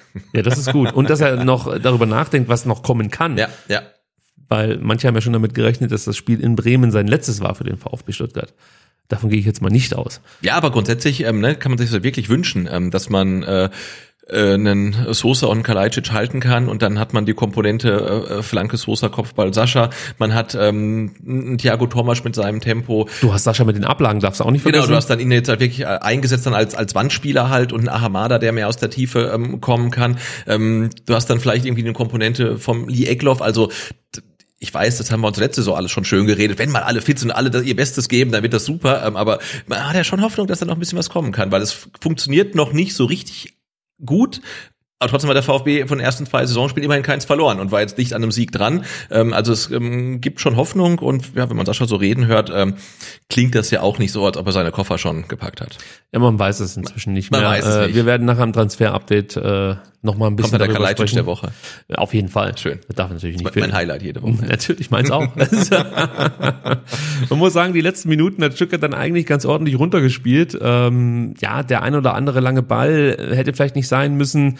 Äh, Also da sind wir bei dem Thema mehr Kontrolle, ein bisschen mehr das eigene Passspiel, ähm, ja, dem eigenen Passspiel vertrauen, möchte ich mal so sagen. Äh, ja, ich möchte da nicht zu viel rumkritisieren. Was ich vielleicht noch ansprechen möchte, ähm, in den letzten zehn Minuten fehlte in der vordersten Kette ein Stück weit der Speed. Er hat die ganzen schnellen Spiele rausgenommen. Hätte aus deiner Sicht Matarazzo ähm, ja vielleicht dann eher schnelle Spieler einwechseln müssen oder schnelle Spieler drauf lassen müssen, um dann eben besser kontern zu können? Wie siehst du es? Ich wollte gerade sagen, mit Einwechseln wird schwierig, weil ich glaube, ähm, auf der Bank blieben noch ähm, Perea, Mola und Mio. Waren Ja. Perea wäre halt wäre noch noch jemand gewesen. Also den hätte ich mir tatsächlich noch vorstellen können, den du halt irgendwie anspielen kannst, der da mit seiner äh, Giftigkeit äh, da vielleicht noch irgendwie ein bisschen Unruhe reinbringen kann, vorne mal einen Freistoß ziehen, äh, die Bremer halt da noch ein bisschen stressen kann. Ähm, hätte ich mir vorstellen können, aber andererseits muss man auch sagen, bis zur 95. Minute hat nichts darauf hingedeutet, dass Bremen noch mal gefährlich vors Tor kommt. Also der VfB war da schon relativ abgezockt, finde ich, hat die Bremer gut runtergekocht. Klar, es gab dann mal den einen oder anderen langen Schlag, der nicht hätte sein müssen, hätte man vielleicht noch mal ausspielen können. Andererseits, wenn man es ausspielt und verliert den Ball, dann sagt man wieder, warum schlagt er den Ball nicht lang raus? Also gegen Leipzig hat es funktioniert äh, und wenn man sich das Spiel anguckt, da, da passiert eigentlich nichts mehr. Ne? Eigentlich, eigentlich. Eigentlich, eigentlich, eigentlich. Kurz äh, zu den Spielern, die auf dem Platz standen, also die Tempospieler, die dann in der Schlussphase noch auf dem Platz waren. Da hattest du Sosa, der äh, eine 33 gelaufen ist. Am vergangenen Wochenende Ito ist ein 34er, kann das laufen, hat das jetzt aber nicht im Spiel, aber kann das laufen. Dinos hat, den Wert erreicht, war Ja. knapp an der 35 dran. Aber es sind alles defensive Leute und bei Lee Eckloff bist du bei einem 33er. Also klar, das sind äh, gerade ein Eckloff jetzt keine langsamen Spieler, aber ich glaube, ein Perea hätte da vielleicht noch ein bisschen mehr auch mit seiner Bissigkeit. Ja. Ähm, ja, für Unruhe vielleicht dann auch in der, in der Bremer Defensive sorgen können. Ja, so als also, Amateurfußballer sagt man, ja, st- stellt den Perea an den Mittelkreis und der soll vor- von rein, Genau, ja. der soll halt warten und dann haut man die Bälle immer lang auf ihn drauf und vielleicht klappt ja irgendwas. vielleicht wollte man auch Pfeiffer irgendwie dann diesen Einsatz jetzt geben Ja. und dachte, das geht schon gut Genau, über die Runden ist, oder so. Der, der ist, hat der überhaupt einen Ball? Hast du die Statistik? Wie viel also ich Ball? könnte jetzt nochmal nachgucken, aber ich weiß es jetzt das nicht auswendig. nicht so viel, glaube ich, ne? Aber ja, es war ja auch eine kurze Zeit, aber War eine kurze Zeit, äh, war dann wahrscheinlich auch nicht so seine Hauptaufgabe, sondern eher Leute zu binden hinten. Ähm, aber ja, also könnte man drüber nachdenken, ob er beim nächsten Mal dann nicht eher Perea bringt, der auch defensiv natürlich deutlich giftiger zu Werke geht Ja. und dann vielleicht schon mal ähm, auch anders anläuft. Und das ist dann noch ein Thema, über das wir dann gleich noch sprechen werden. 90. Minute, wollen wir nicht unterschlagen. Endo setzt Lee gut ein, der visiert dann von rechts kommend das lange Eck an. Du hast die tolle Bewegung schon Ja. äh, von Ja, weil er geht den Ball, also er ist auch mit, Erwähnt. mit dem Rücken zum Tor, geht den Ball entgegen und jeder denkt, okay, der geht den Ball entgegen und zieht sich zurück ins Mittelfeld und dann dreht er sich und läuft einfach Richtung Bremer Tor. Also und alles mit Tempo. Genau, eine, eine Körpertäuschung, die Bremer sind alle verdutzt und er kann mehr oder weniger ungehindert durchlaufen einfach. Ne? Also mit einer Bewegung und allein diese Bewegung war es schon wert, irgendwie das Spiel gesehen zu haben. Nur der Abschluss. Der war noch ausbaufähig. Ja, nicht Aber schlecht, sonst- aber auch nicht gut. Ja. Gut, dann kommen wir jetzt zur letzten Szene, ja, äh, Nachspielzeit. Ähm, und ja, ich, ich bin der Meinung, der VfB ließ zu sehr nach in dieser letzten Aktion oder auch in den letzten drei, vier Minuten. Ja, also man gab die Kontrolle ab, man äh, konzentrierte sich nur noch aufs Verteidigen der langen Bälle. Hier hätte ich mir halt wirklich mehr Ballkontrolle gewünscht.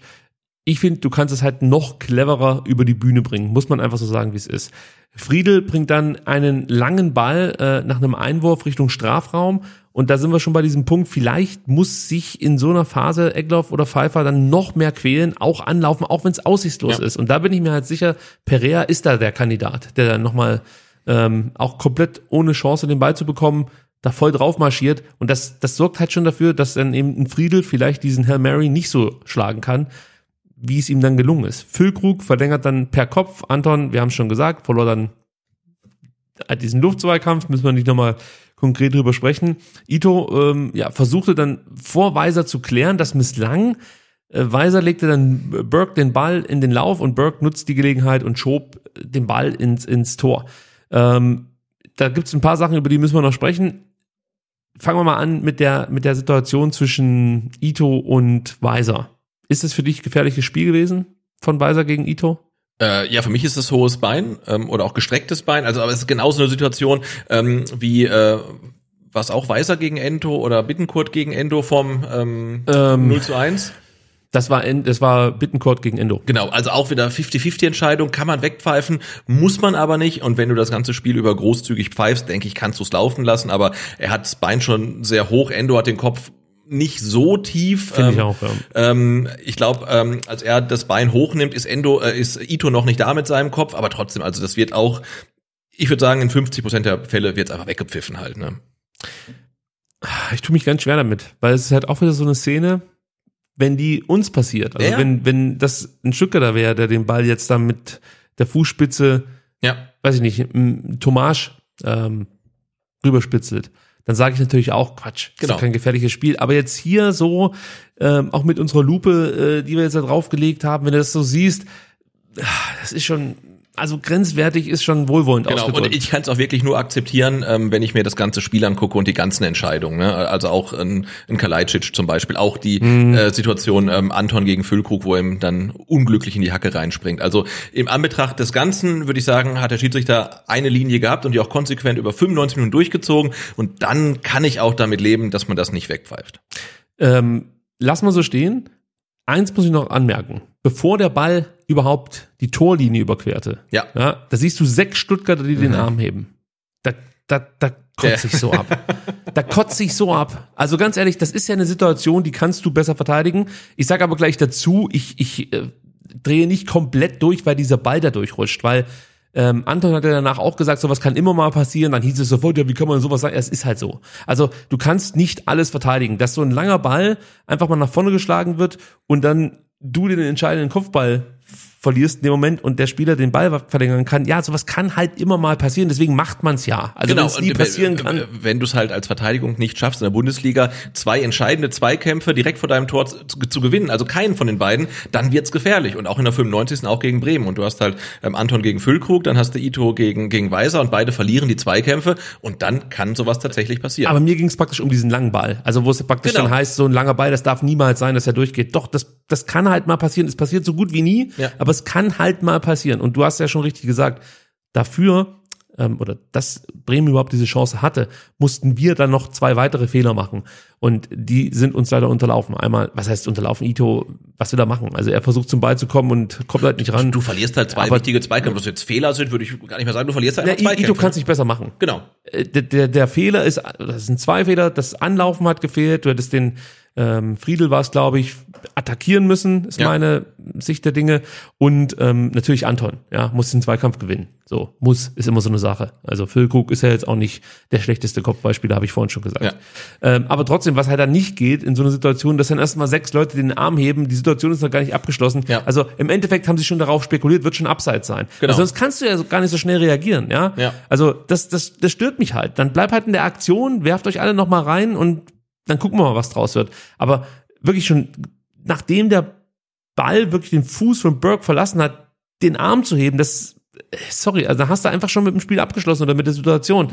Das gefällt mir einfach nicht. Ich mag das sowieso nicht, wenn man dann reklamiert. Also, Ja, nee, das ist halt äh, wirklich auch so wieder für mich so ein Thema Haltung tatsächlich, weil eigentlich müsste man sagen, ich hole den Ball aus dem Tor, legen am Mittelkreis und vielleicht haben wir doch eine Aktion, ne? Aber Mhm. das, das ist das Mindset halt auch, ne? Also, da- dass man sagt, okay, das war nicht unser Fehler, sondern das war bestimmt abseits oder so. Nee, der Ball ist halt drin und dann Weiter geht's. akzeptierst du weiter. Vielleicht hast du noch eine einzige Situation noch, dann doch noch das 3 zu 2 zu machen. Ähm, aber das hat mich auch sehr, sehr genervt. Aber das ist ja das gleiche wie mit, mit Schwalben und immer reklamieren. Nee, also Ja, ja. Spiel, spiel doch einfach, ne? Also, auch da nach, nach ähm, dem Spiel habe ich auf Twitter geschaut, äh, großes Thema Gegentore in der Schlussphase. Der VfB, völliger Vollidiot, kriegt immer diese Tore so spät und äh, unzählige Punkte gehen uns dadurch flöten. Und auch da habe ich mich mit einer Strichliste hingesetzt Ah. und mal geschaut, wie sieht's denn eigentlich da aus? Wie viele Gegentore bekommt der VfB unter Matarazzo in den letzten 15 Minuten? Es sind 27 gewesen und das sind 19,3 Prozent der Gegentore, die unter Matarazzo bislang gefallen sind. Ähm, und jetzt habe ich mal geschaut, äh, wie ist denn da so der Schnitt bei Genau. allen Bundesligisten? Und da sieht man, dass in der Regel 25 Prozent aller Treffer nach der 76. Minute fallen. na, da schau her. Das heißt, der VfB ist da noch Unterschnitt. Mhm. Ja, und wenn es darum geht, Gegentore in der Nachspielzeit zu bekommen, hat der VfB unter Matarazzo gerade mal sechs Gegentore bekommen. Und davon haben noch nicht mal alle Punkte gekostet. Ich glaube, zwei waren komplett unbedeutend. Das heißt, äh, vier oder drei waren es. Ich, das habe ich mir jetzt nicht notiert, aber ich meine, es waren vier Gegentore, die dem VfB unter Matarazzo in der Nachspielzeit Punkte gekostet haben. Also auch hier kann man das nicht irgendwie auf äh, falsches Coaching oder sonst irgendwas Einstellung zurückführen, sondern so Dinge passieren halt einfach. Genau, und das ist natürlich auch Wahrnehmung, weil wenn dann ein Tor in der Nachspielzeit fällt, das meistens sehr traumatisch ist, äh, positiv oder negativ, siehe Köln, aber siehe zum Beispiel auch das Spiel gegen Bochum und dem Elfmeter, der uns dann den Sieg noch geklaut hat. Gut, dann hören wir uns mal den Trainer an. Pellegrino Matarazzo, der sein Fazit zum Spiel zieht. Ja, tut, äh, tut weh. Wenn man so eine Ausgleichstreffer letzte, vom Gefühl letzte Sekunde auch kassiert, in einer Phase, wo man vom Gefühl her alles wegverteidigt und auch dem Gegner kaum, kaum Torchance zulässt, ähm, mit in dem Moment, wo man sicherlich auch in die Kette nicht, nicht gut oder präzise genug, schnell genug agiert, das Gegentor kassiert, das tut einfach, einfach weh. Ich glaube, dass wir nach einer schläfrige Anfangsphase, 20 Minuten, 25 Minuten ähm, geschafft haben, auch das Spiel vom Ergebnis, aber auch vom, von der Dominanz äh, zu drehen. Haben Chancen gehabt auf ein 3-1 mit Silas und mit Lee Eckloff, die wir nicht genutzt haben. Und wie gesagt, ähm, wäre aus meiner Sicht auch ein Sieg nicht unverdient gewesen. Aber Bremen hat gekämpft und gebissen bis zum Schluss und hat man auch mit das, mit das Gegentor gesehen. Und deswegen äh, nur ein Punkt. Versuchen jetzt mal schnell, schnell abzuhaken, natürlich zu reflektieren und schauen, wie kann man eine Führung noch, noch besser über die Bühne bringen, äh, wie kann man noch ein, zwei Sekunden von die Uhr auch nochmal immer noch wegnehmen, wenn einer gefault wird und gelbe Karte bekommt und tatsächlich Probleme hat, braucht nicht äh, hochgehoben werden vom gegnerischen Spieler, kann immer noch äh, zwei, drei Sekunden liegen bleiben. Zum Beispiel, wie man äh, ein Stück weit cleverer agiert in der Phase. Ist sicherlich auch ein Punkt für die Nachbereitung und auch die ersten 20 Minuten.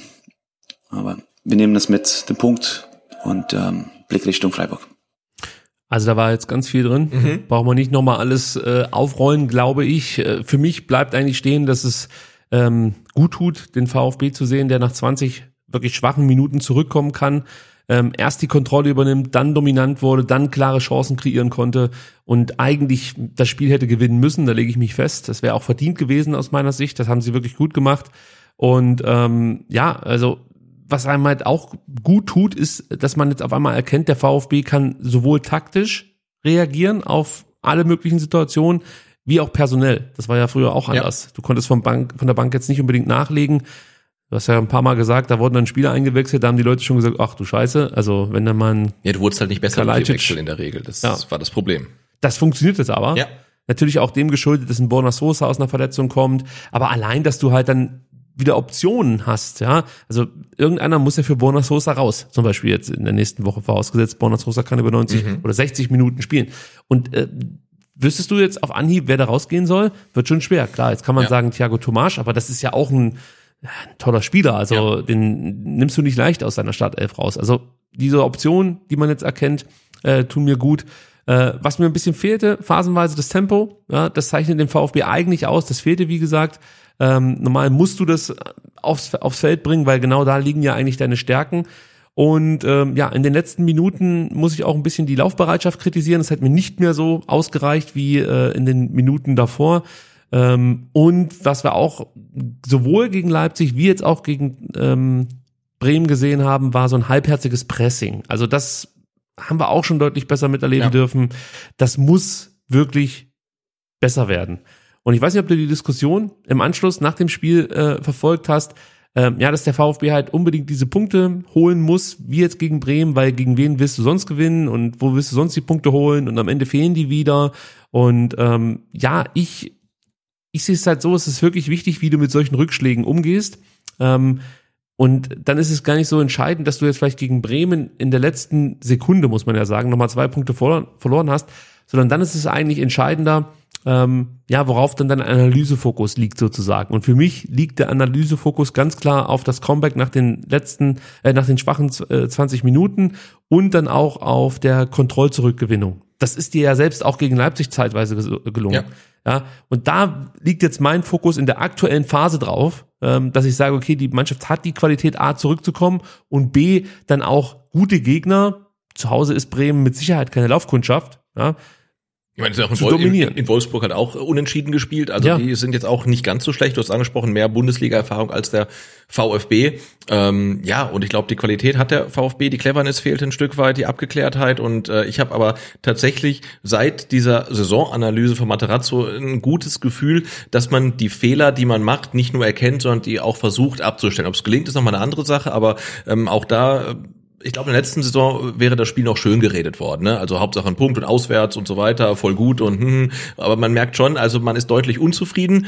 Und wenn Materazzo anspricht, dass man dann in der, in der kommenden Saison, in dieser äh, Woche, dann vielleicht mal die schmutzigen Tricks im Training irgendwie einüben muss, dass man vielleicht ein bisschen länger liegen bleibt oder so, ähm, glaube ich, deutet schon darauf hin, dass er wirklich ähm, ergebnisfokussiert ist. Aber ich muss schon wieder nachhaken bei dem Thema schön geredet. Weil wir haben ja vorhin noch darüber gesprochen, dass wir in der letzten Saison schon von Materazzo gehört haben. Killerinstinkt, du musst bis zur letzten Minute dranbleiben, du musst die äh, Situation dann auch wirklich lösen am Ende und dann die Tore machen oder eben verhindern, je nachdem, welche Situation äh, sich gerade darstellt.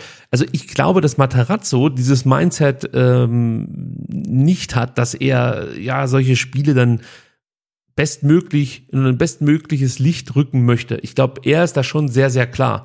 Was ich mir natürlich vorstellen kann, ist, dass die Spieler die üblichen Floskeln auspacken. Also Ja. das hast du halt oft gehört, dass dann ein Spieler vor der, äh, weiß nicht, VfB-TV-Kamera steht und dir erklärt, ja, aber in Bremen muss man mit einem Punkt leben können. Nee, also da kommt es halt immer drauf an, wie kommt dieser Punkt zustande. Genau, genau. Wäre der VfB in der 95. Minute zum Ausgleich gekommen, würde ich sagen, ja. aber so halt eben, nee. Ja. So, aber auf der anderen Seite kann ich jetzt nicht sagen, oder so sehe ich es zumindest, äh, diese zwei Punkte, die werden uns auf jeden Fall fehlen hinten raus. Nee, also es werden schon noch andere Spiele kommen, wo der VfB auch gewinnen kann und in Bremen einen Punkt zu ziehen. Das ist, das ist nicht nichts. Also das ist nicht jetzt eine große Enttäuschung. Wir sagen das ja immer wieder. Die direkten Konkurrenten musst du zu Hause schlagen und darfst Genau. auswärts nicht verlieren. Aber klar ist natürlich auch, nach 94 Minuten hattest du vier Punkte und Bremen hatte einen Punkt. Jetzt spielst du gegen Freiburg. Ich glaube, Bremen hat auch einen relativ schweren Gegner. Aber trotzdem, also du, du gehst, gehst natürlich lieber in ein Spiel gegen Freiburg mit vier Punkten ähm, als mit zwei Punkten. Ja? Und, äh, Keine Frage. und insofern sind Aber es ist noch nicht vorbei. Also das ist das, was ich sagen will. Ja, aber die, die Endzeitstimmung ging ja sofort wieder los. Also ich weiß gar nicht, wer es geschrieben hat. Ich meine, es, ich meine, es war die Corona, die irgendwann geschrieben hat, Leute, ich gehe wieder.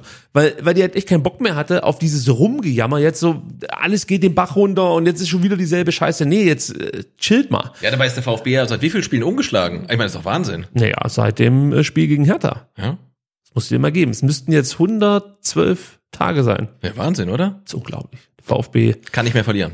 straight Richtung Champions League. Ja. Finde ich geil.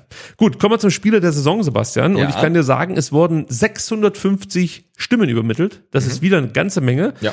Ähm, Nochmal der Hinweis, wenn ihr mitmachen wollt beim Spieler der Saison, direkt nach dem Spiel könnt ihr auf vfbsdr.de slash sds einfach ähm, ja, eine Stimme abgeben für den Spieler des jeweiligen Spiels und ähm, anhand der abgegebenen Stimmen äh, verteilen wir dann hier in der Sendung ähm, ja, drei, zwei oder einen Punkt von euch auf äh, die Spieler, die eben bepunktet wurden. Und äh, wir haben dann auch nochmal sechs Punkte, die wir jetzt in dem Fall vergeben werden. Aber wir sind jetzt gerade bei den online abgegebenen Stimmen und ich kann dir sagen, es war extrem knapp. Deswegen lese ich Platz 4 heute mit vor, Sebastian. Also Platz 4, 122 Stimmen, Wataru Endo, 0 Punkte. Boah. Ja. 123 Stimmen und damit einen Punkt bekommt Lilian Eckloff. Sehr schön. Ja, Überraschung. Ähm, auf Platz 2 landet mit 127 Stimmen. Ja, also nur vier mehr als Lee. Und auch nur fünf mehr als Wataru. Silas. Zu Recht, ja. Zwei Punkte. Und auf Platz 1, äh, da gibt es einen größeren Abstand, 137 Stimmen für Naui Ahamada. Der bekommt drei Punkte von unseren ja, Hörern und Hörerinnen. So, Sebastian, jetzt du. Ähm, genau, ich ähm, laufe in einem 3-1-1-1 auf und meine Dreierkette hinten mit äh, jeweils einem Punkt ähm, ist einmal Wataru Endo, weil ich glaube, für mich war er so sinnbildlich für die ganze Mannschaft. Schwere Anfangsphase, hat sich dann aber wirklich komplett reingefeitet in das Spiel, hat dann auch die entscheidenden Zweikämpfe im Mittelfeld gewonnen, ähm, schaltet sich immer mehr offensiv ein und hat natürlich so ein Traumtor erzielt, deswegen kriegt er von mir einen Punkt. Ähm, auch von mir einen Punkt äh, Lee Egloff, haben wahrscheinlich genauso gut gesehen wie die Hörerinnen und Hörer. Also der ist einfach ein Zocker, ähm, bringt Tempo rein, Körpersprache passt, defensiv Zweikämpfe waren gut. Also der, der kommt halt rein und dann geht halt was. Also das, was wir letzte Saison so ein bisschen vermisst haben, wirklich ein starker äh, Wechsel, starker Einwechselspieler. Ähm, und natürlich für mich Borna Sosa, der kommt halt rein und der, der ist halt nie weg gewesen. Und dann muss man sich wirklich nochmal vergegenwärtigen, der hat keine Vorbereitung gehabt. Ich weiß nicht, was er gemacht hat, aber der war dauerverletzt, hat irgendwie im Urlaub vielleicht ein bisschen Krafttraining gemacht oder so. Und dann kommt er rein und du denkst, jo, also der hat uns gefehlt, ne? Äh, Brutal. Aber über die Nominierung für die Kicker-Elf des Tages war ich trotzdem überrascht. das auf jeden Fall. Auch da Borna Sosa-Fans, ja. Ähm, Gerne. Genau, also die drei, Eckloff, Sosa, Endo bekommen von mir einen Punkt. Ähm, und drei Punkte habe ich dann ähm, für äh, Silas reserviert, also nicht nur wegen des Tores, sondern ja, ich finde, du merkst halt, wie er wirklich mit jeder Minute, die er spielt, wieder besser wird, wieder der Alte wird, hat Vertrauen in seinen Körper, weil ich fand, als er nach seiner langen Pause ähm, nach dem Kreuzbandriss reinkam, ich glaube gegen Mainz war das im Heimspiel, da hast du halt gemerkt, wie unsicher der ist und so weiter. Und das ist jetzt ein komplett anderer Spieler, ne? Also der Der wirkte wie ein Fremdkörper, ja, genau, als er nach der, nach der Kreuzbandverletzung zurückkam. Genau, und, und vor allen Dingen, du hast ja, er hat den Ball bekommen und du hast ja bei jedem Zweikampf gedacht, um Gottes Willen, hoffentlich tut er sich nichts, ne? Und jetzt bekommt er den Ball und denkst, geil, gleich passiert was, ne? Der setzt sich durch. Also das Vertrauen, was wir in ihm haben, hat, hat er, glaube ich, auch. Und ähm, der wird uns wirklich sehr viel Freude machen. Ich weiß nicht, ob auf dem linken Flügel, also ich bin immer noch kein Fan, ähm, ich finde in der Mitte und rechts halt stärker, werden wir sehen. Ähm, aber ähm, ja, Silas ähm, ist wieder fast der Alte und bekommt von mir drei Punkte. Da bin ich ja schon richtig gespannt auf den Startelf-Tipp am Ja, der, der, Donnerstag. der wird wirklich spannend. Ja. Hm, Ich könnte schon mal vorwegnehmen, so spannend wird er wahrscheinlich gar nicht. Wir sind uns da, glaube ich, einig. Gut, ähm, ja, ich habe mich äh, auch schwer getan damit, wie ich die Punkte verteile. Habe jede Menge Spieler ähm, reingekippt ähm, als Option, aber am Ende entscheide ich mich dann für drei Spieler, die ich jeweils mit zwei Punkten ähm, beglücken möchte und lege mit Wataru Endo los, der vielleicht nicht sein bestes Spiel gemacht hat, aber für mich ähm, dann wirklich wieder als äh, ja, Captain vorangegangen ist. Ähm, zum einen sich selber aus einer wirklich schwachen Phase befreit hat, gekämpft hat, dann sich mit dem Tor belohnt hat und dann auch wieder für Stabilität im Mittelfeld gesorgt hat. Muss man einfach sagen, er hatte die meisten Abschlüsse, meisten Torabschlüsse, das als Sechser, muss man auch mal hinbekommen. Dazu noch drei Torschussvorlagen und das 1-1 war halt wirklich brutal wichtig für den VfB. Äh, Silas gebe ich auch zwei Punkte. Das 2-1, ganz klar, das war der alte Silas, so wollen wir ihn sehen. Dann äh, kommen noch drei Torschussvorlagen mit dazu, gute Dribblings, führte die meisten Zweikämpfe, hat nicht die meisten gewonnen, wissen wir, aber trotzdem, er ist wieder voll drin Ja, in den Aktionen. halt wieder zu. So sieht's Ja, aus. Keinen Zweikampf aus dem Weg. Richtig. Und äh, bei Silas ist es ja so, wenn der jetzt, sag ich mal, zehn Zweikämpfe führt und davon drei gewinnt, behaupte ich, entsteht aus mindestens einem dann Mhm. auch irgendwie Gefahr. Ja. Ob er jetzt was vorbereitet oder ob er äh, selber abschließt, weiß ich nicht. Aber ja, Silas ist, ist da brutal gut. Zwei Punkte und Naui Ahamada kriegt von mir auch zwei Punkte. Ja, zu Recht. Den habe ich jetzt mehrfach gelobt in unserer Analyse, hat viele Dinge richtig gut gemacht, hat auch noch Baustellen, wo er noch besser werden kann.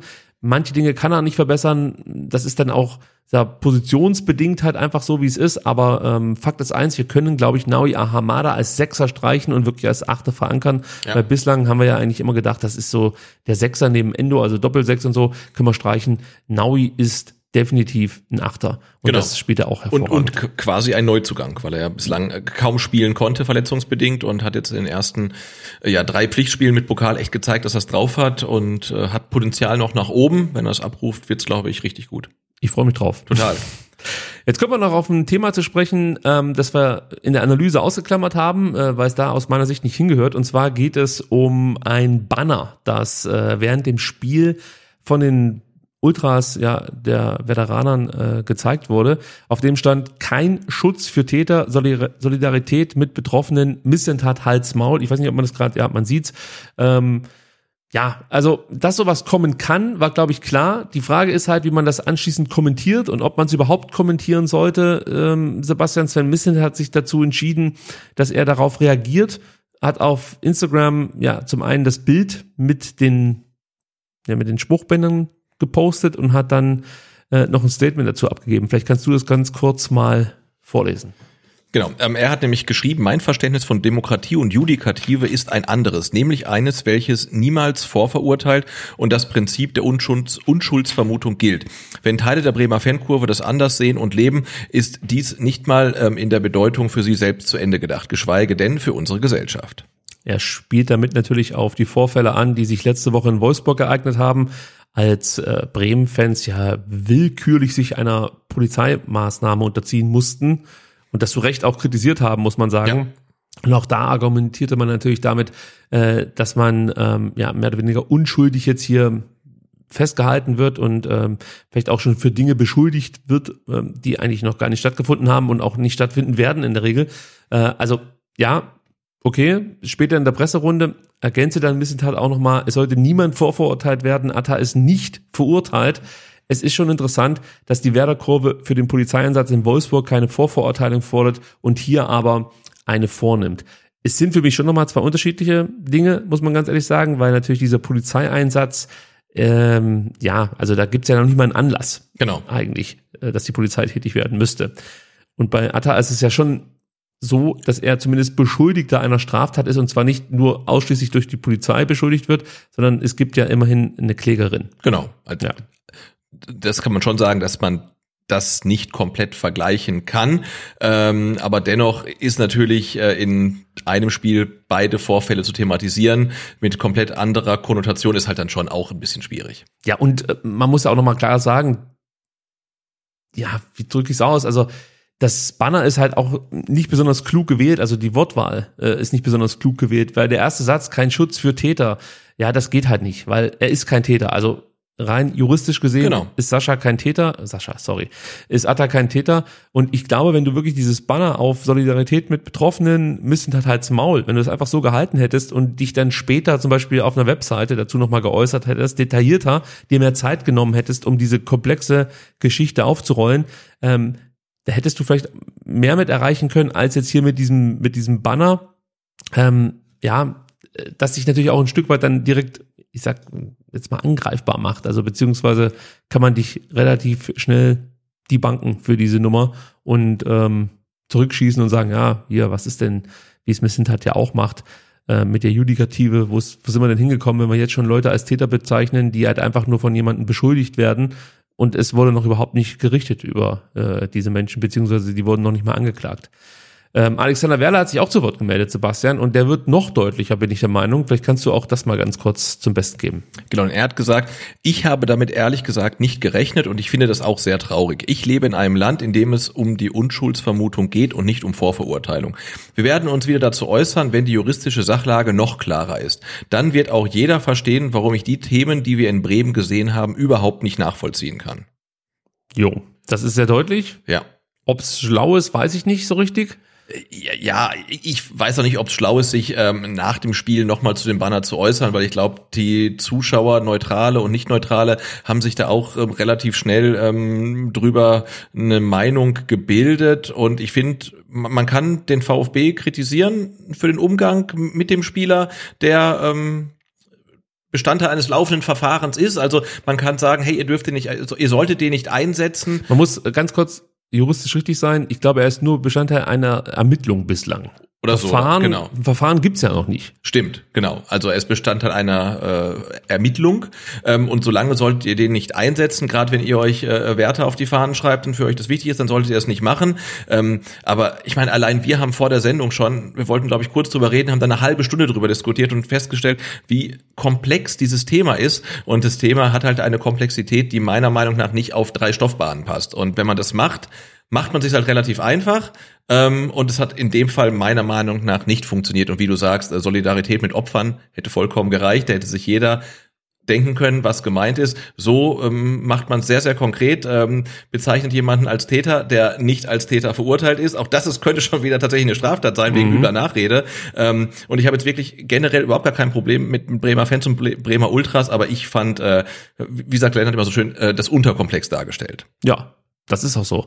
Ähm, es ist natürlich auch noch ein Problem für uns alle, ähm, dass wir eigentlich gar nichts wissen. Also alles, was wir wissen, wissen wir aus der Zeitung und ähm, surprise, surprise, die wissen nicht mehr als wir. Das heißt, es gibt, äh, wenn ich das richtig ähm, mitbekommen habe, ja noch nicht mal eine Gerichtssprecherin in Ibiza, ähm, die sich da mal ausführlich oder der sich dann, wenn es einen Sprecher geben würde, ausführlich zu dieser Causa geäußert haben könnte.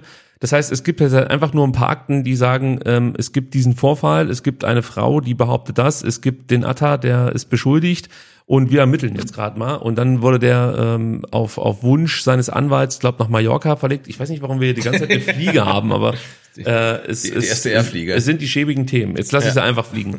Ähm, Sei es drum. Also, äh, auf was will ich hinaus? Die Presse weiß auch nicht viel, macht daraus aber schon relativ viel, nicht alle, aber manche. Und ähm, wir kriegen unsere, Informationen dann mehr oder weniger aus der Zeitung. Äh, und aber auch jetzt sag ich mal bei Alex Werle, deswegen sage ich jetzt, äh, finde ich die Aussage gar nicht so klug. Er hat ja auch nur eine Quelle, die er anzapfen kann. Und das ist Atakan Karasor. Das ist schon mal eine mehr, als wir alle und die Zeitung ähm, zur Verfügung haben.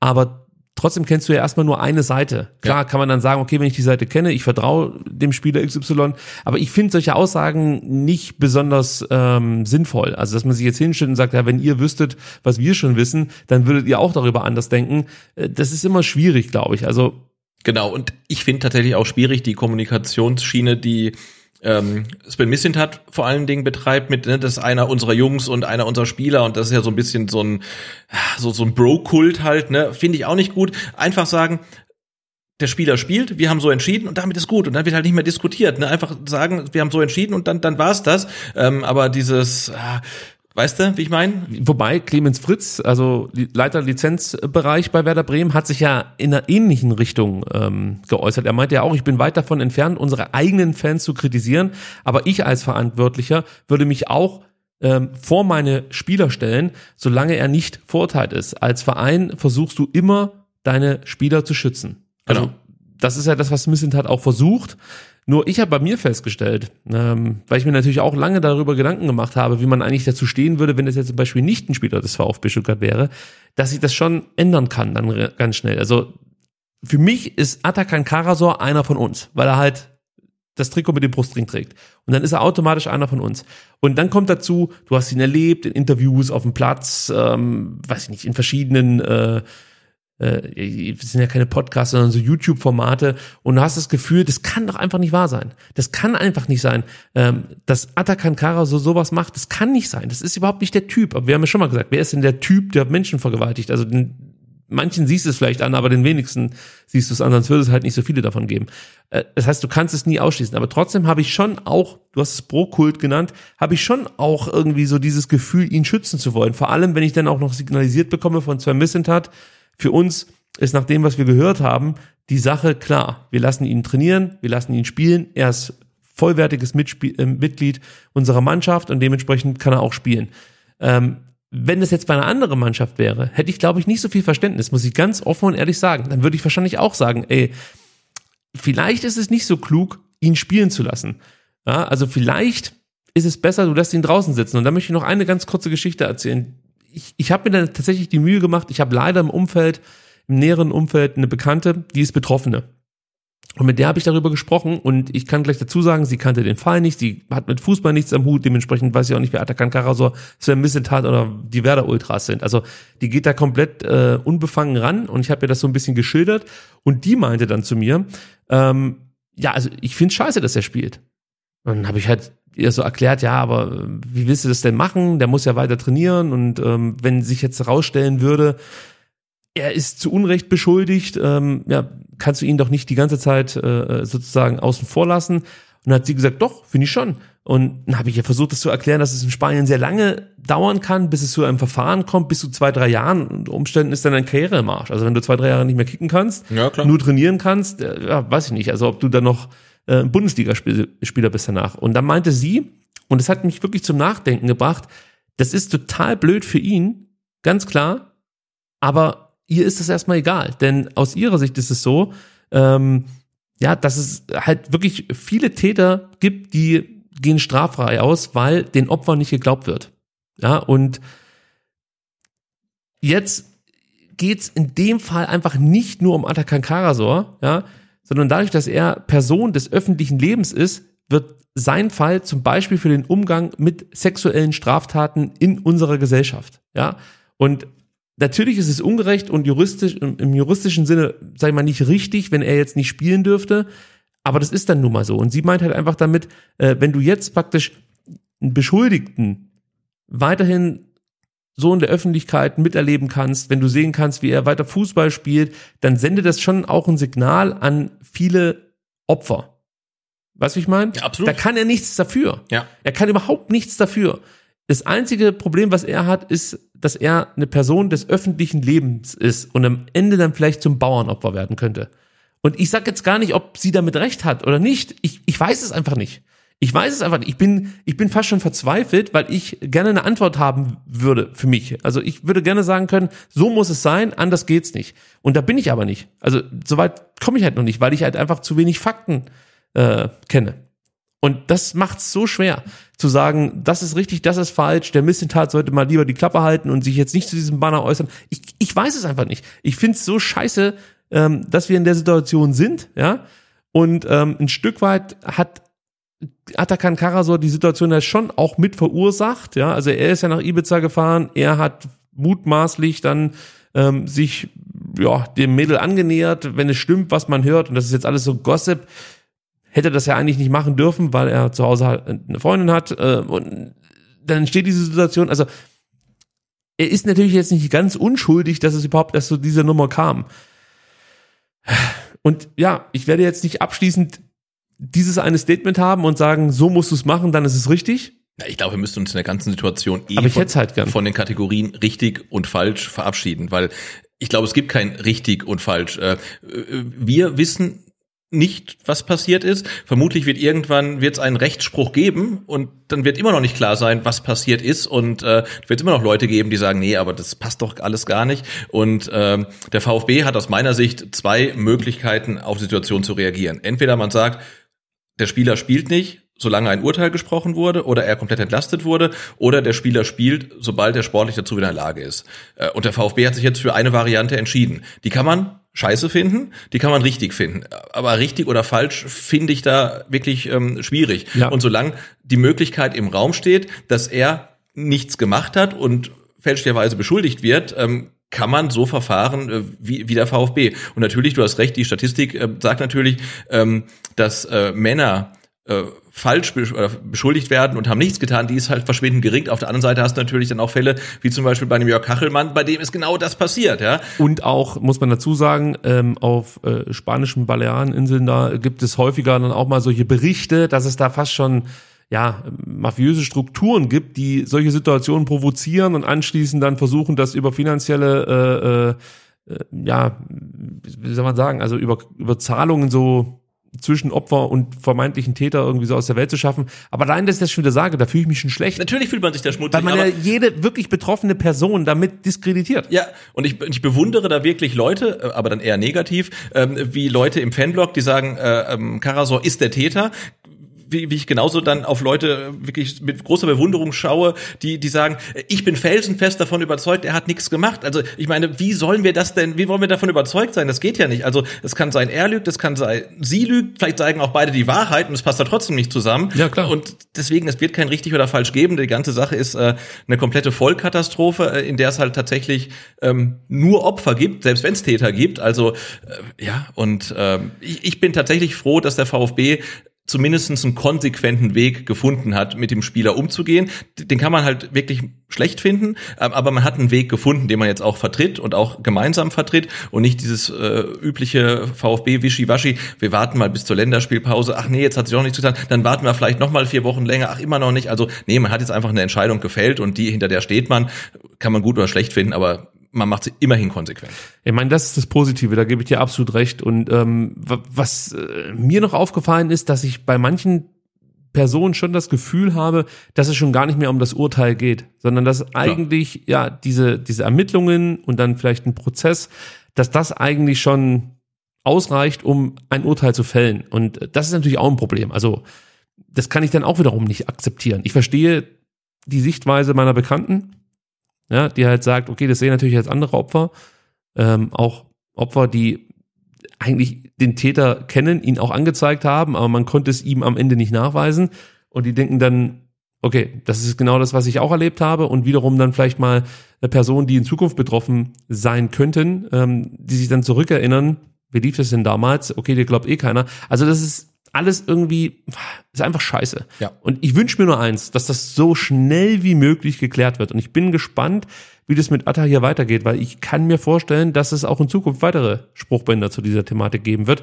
Und umso mehr das natürlich dann diskutiert wird und auch äh, in Fanblöcken halt einfach zur Sprache kommt, umso mehr wird es dann auch wahrscheinlich öffentlich diskutiert, sei es jetzt dann mal bei so Sendungen wie Doppelpass oder was weiß ich, ja, und äh, dann kann man sich schon die Frage stellen, ob sich der VfB damit einen Gefallen getan hat und auch Atakan Karasor, wenn sie den Spieler einsetzen. Aber das warten wir jetzt erstmal ab, ist noch keine Wertung von mir, sondern Ja. ich ich bin im Endeffekt total verzweifelt, sage ich dir so, wie es ist. Ich wünsche mir einfach so sehr, dass diese Nacht, und das ist komisch, dass ich das sage, aber ich wünsche mir so sehr, dass ich diese Nacht rückgängig machen könnte für Atta. Ja? Ja, ja, natürlich. Aber es ist halt jetzt, wie es ist. Es ist einfach scheiße. Aber zum Glück wird beim Doppelpass hier nur über die Bayern gesprochen. Ich glaube, beim letzten Doppelpass wurde gar nicht so viel über die Bayern gesprochen. Ja, weil die Sonntag gespielt haben, natürlich. ich habe gerade überlegt, da haben sie doch gar nicht so viel darüber gesprochen.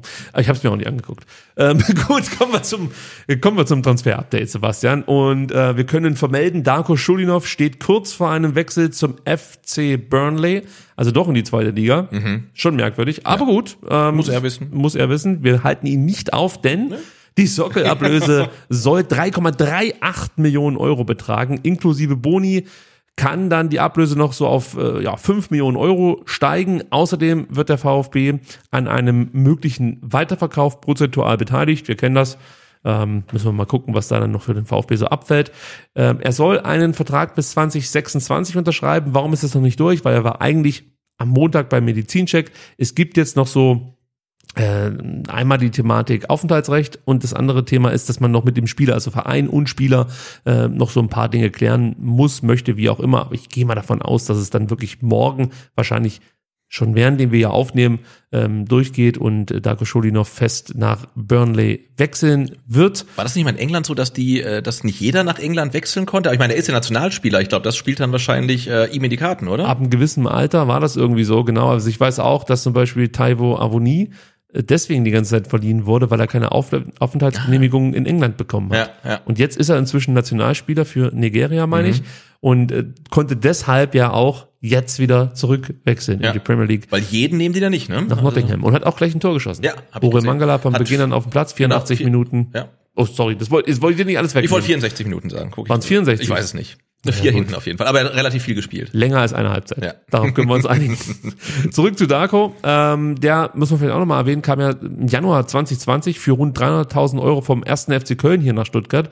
Und da muss man schon mal sagen, ähm, dafür, dass er ja eigentlich so gut wie nie in Erscheinung getreten ist, können wir mit diesen, ich, ich sag jetzt mal, drei, dreieinhalb Millionen. Ja, weil äh, klar, die Boni, die werden dann wahrscheinlich erreicht, aber Fakt ist, dreieinhalb Ja, sind aber selbst wenn es nur dreieinhalb Millionen sind, hat er seinen äh, Wert ähm, verzehnfacht Ja. und hat für den VfB so gut wie keine Bundesliga-Minute gesammelt. Also jetzt könnte man mal umrechnen, den Wertgewinn pro Bundesliga-Minute für den VfB. das wäre ein unfassbarer Wert. Ähm, also da muss man sagen, auch äh, in Anbetracht dessen, was, glaube ich, Schalke bereit war, für ihn zu zahlen, eine Million, 1,5 oder so. Nicht mal, ja. Ja, ähm, hat man das dann schon ganz gut rausgehandelt. Also er wird dem VfB sportlich fehlen. Wir haben es in den letzten Wochen immer mal wieder gesagt, er war nah an der Startelf dran. Durch seine Polyvalenz hätte er sicherlich viel Einsatzzeit bekommen. Er spielt jetzt lieber in der zweiten englischen Liga, muss er wissen, aber für den VfB lohnt sich zumindestens äh, monetär. Ja, normal kannst du, ist meine Einstellung zu der Sache, so einen polyvalenten Spieler eigentlich nicht abgeben, kurz vor Transferschluss, äh, Transferfensterschluss, aber. Es sei denn, Burnley bietet dir halt 3,5 plus für, Millionen. Für fünf Millionen. Also wenn es dann wirklich so kommt, musst du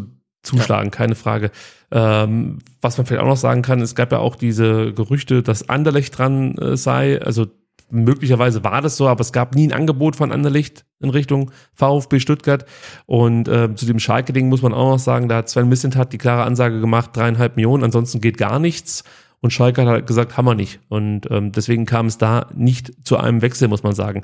Und was vielleicht auch noch dafür spricht, dass man sich vom Spieler trennt, war halt, dass äh, die Chemie zwischen Matarazzo und Schulinov wohl nicht so gestimmt haben soll. Das ist auch wieder so Boulevard-Thema. Mhm. Klar, weiß man nie 100%, ob das stimmt, aber das hat man zumindest gehört und könnte dann auch ein Grund dafür sein, warum Missentat jetzt nicht bedingungslos um Schulinov gekämpft hat und sich dann halt gegen ihn entschieden hat.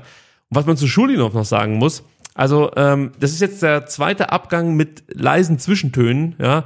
Zum einen gab es die Geschichte in Köln. Er ist deswegen zum VfB gegangen, weil er der Meinung war, äh, er müsse ja für die erste Mannschaft spielen in Ja, Köln und stimmt, er wurde ja. eigentlich für die zweite immer eingeplant. Ich meine, er durfte ab und zu mittrainieren bei der ersten oder fest. Also auf jeden Fall gab es da diese Diskussionen ähm, ja zwischen den Kölnern und Schulinov, der sich praktisch äh, ja einfach für höher, für höhere Aufgaben berufen gefühlt hat und ähm, von Köln nicht so richtig wertgeschätzt wurde. Beim VfB ist es ja jetzt ähnlich. Hier sieht er sich als Stammspieler, ja, kriegt das nicht, was er will und verpisst sich wieder.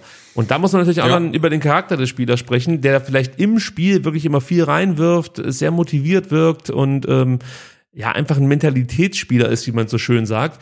Aber ich sag mal so, äh, wenn es ums Durchsetzen geht, äh, wenn es um den Konkurrenzkampf geht, den nimmt er halt nicht an. Also unterm Strich hat er jetzt zweimal den Konkurrenzkampf sozusagen abgebrochen und hat gesagt, ich gehe dann mal und spielt jetzt halt ein Burnley. Ja, dann fehlt da vielleicht so der lange Atem, um halt um seinen Stammplatz äh, wirklich zu kämpfen. Und ja, wie gesagt, solange es für den VfB äh, finanziell passt, denke ich, kann man damit ganz gut leben. Ja, also ich kann mit dem Deal, ähm, ja, glaube ich, ganz gut leben. Kommen wir zum Kalajdzic der Woche, zu Sascha Kalajdzic. Und natürlich Manchester United bleibt das große Thema. Inzwischen Premier League letzter. Ich habe mir äh, den, den Horrorauftritt äh, am Wochenende angeguckt, das 0 zu 4. Gegen Brentford, Ja, gegen das- die der VfB ja gewonnen hat. Ja, das war noch ein bisschen ein anderes Brentford, das gebe ich schon zu, aber ähm, ich sag mal so, also am vergangenen Wochenende hätte wahrscheinlich der VfB auch gute Chancen gehabt, gegen Manchester zu gewinnen. Also das ist schon erbärmlich. Und ähm, bei Manchester, also ich weiß auch nicht, was Sascha Kalajdzic da hinzieht. Klar, der Name ist toll, aber du hast halt da einen Kader voller Haspins. Also das sind halt alles Leute, die waren mal irgendwie, wa- waren Ja, sie ja. mal große Talente, große Stars, große irgendwas. Aber aktuell kriegen die nichts mehr gebacken. Ich habe das Gefühl, dass der Kader nicht gut zusammengestellt ist. An den Trainer, am Trainer selbst habe ich gar nichts auszusetzen, aber das ist gerade für mich noch die ärmste Sau.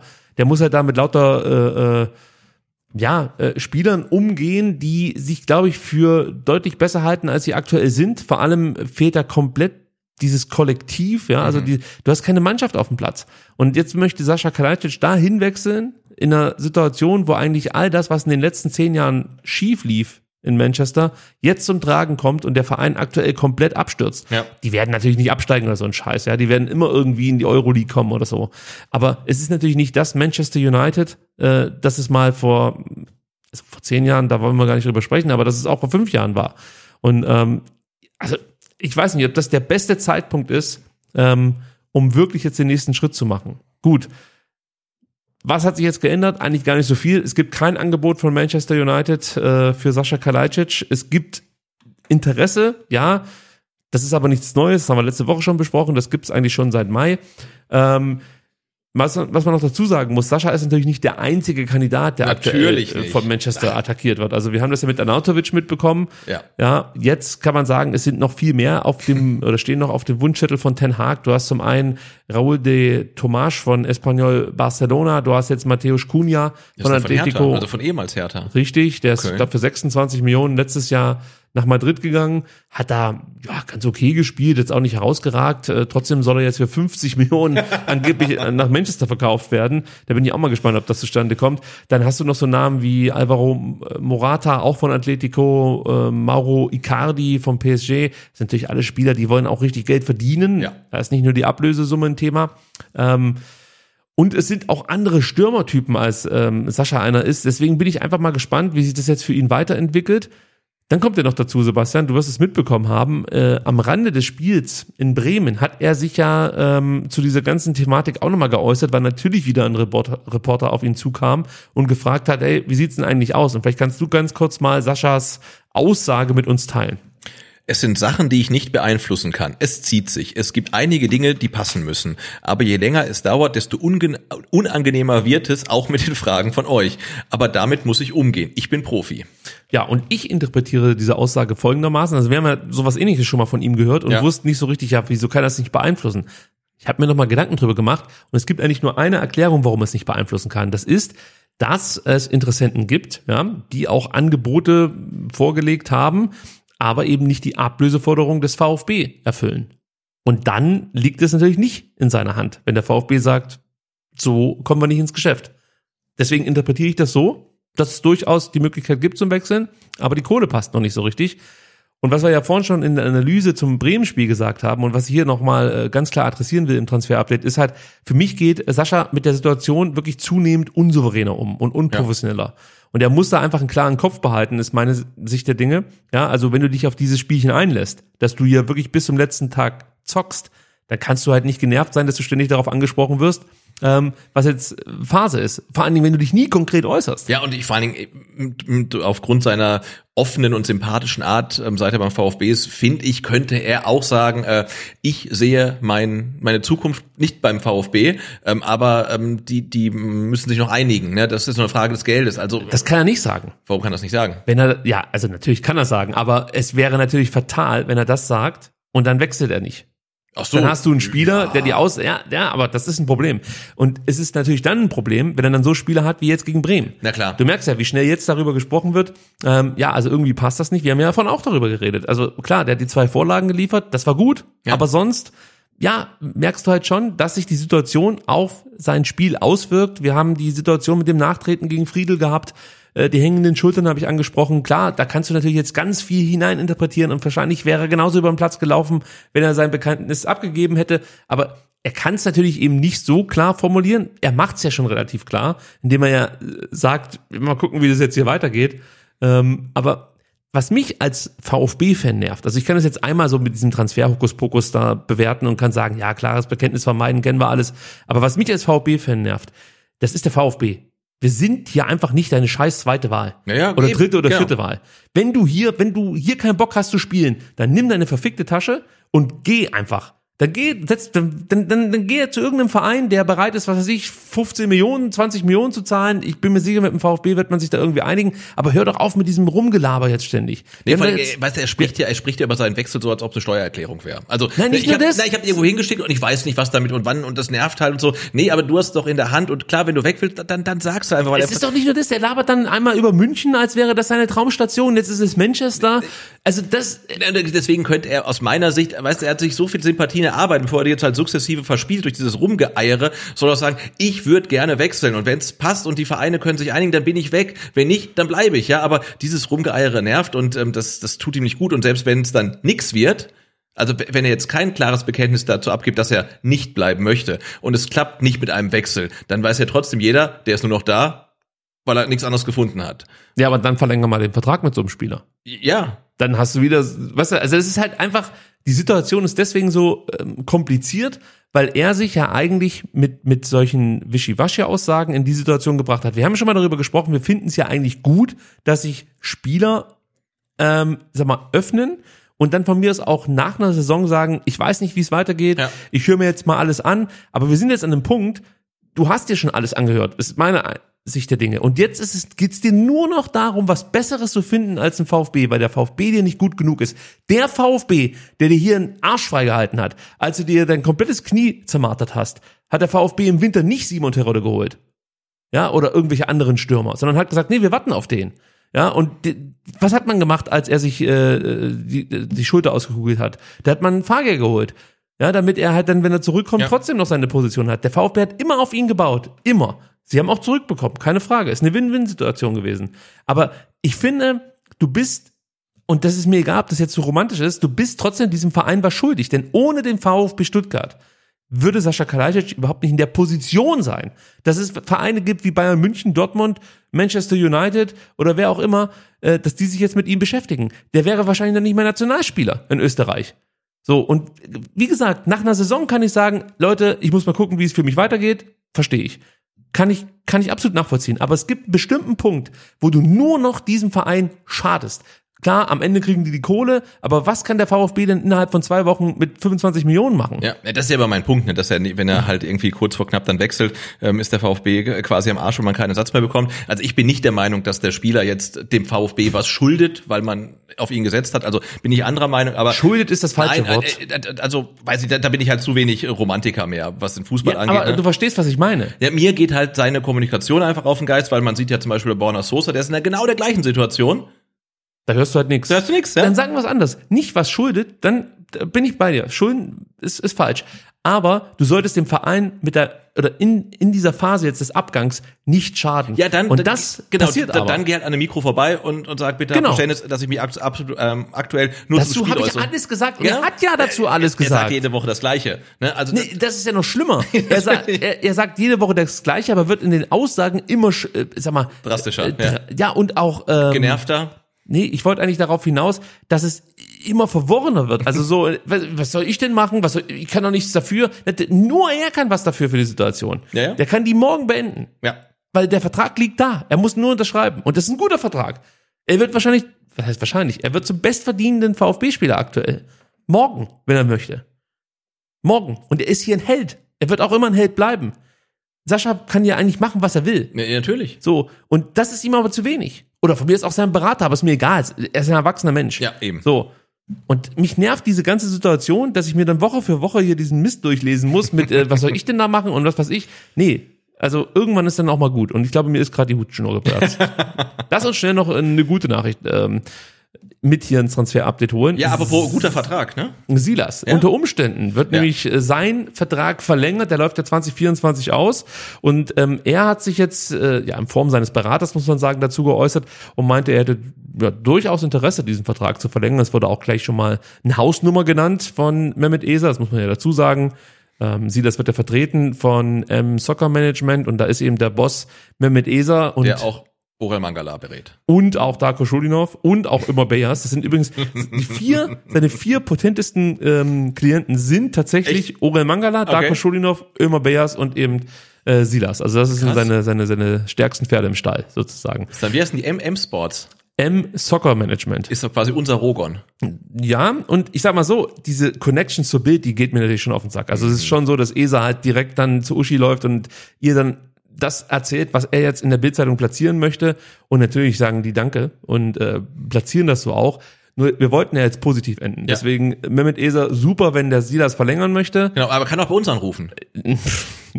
ich würde nicht abnehmen. äh, naja, ich rede nicht mit Beratern, das ist äh, für mich moderner Mensch, Menschenhandel, das brauche ich nicht. Ähm, auf jeden Fall, ähm, es sieht ganz gut aus mit dieser Vertragsverlängerung. Der VfB möchte mit Silas wohl ab September über die Zukunft sprechen. Und da könnte man sich natürlich so einen Deal vorstellen, dass er zum einen die Bezüge erhöht, zum anderen vielleicht noch so ein Agreement rausschlägt, ab der und der Summe kannst du gehen. Und ich kann mir gut vorstellen, dass wenn man mit ihm verlängert, dass das nicht nur für ein Jahr der Fall wäre, sondern wahrscheinlich für zwei, drei Jahre.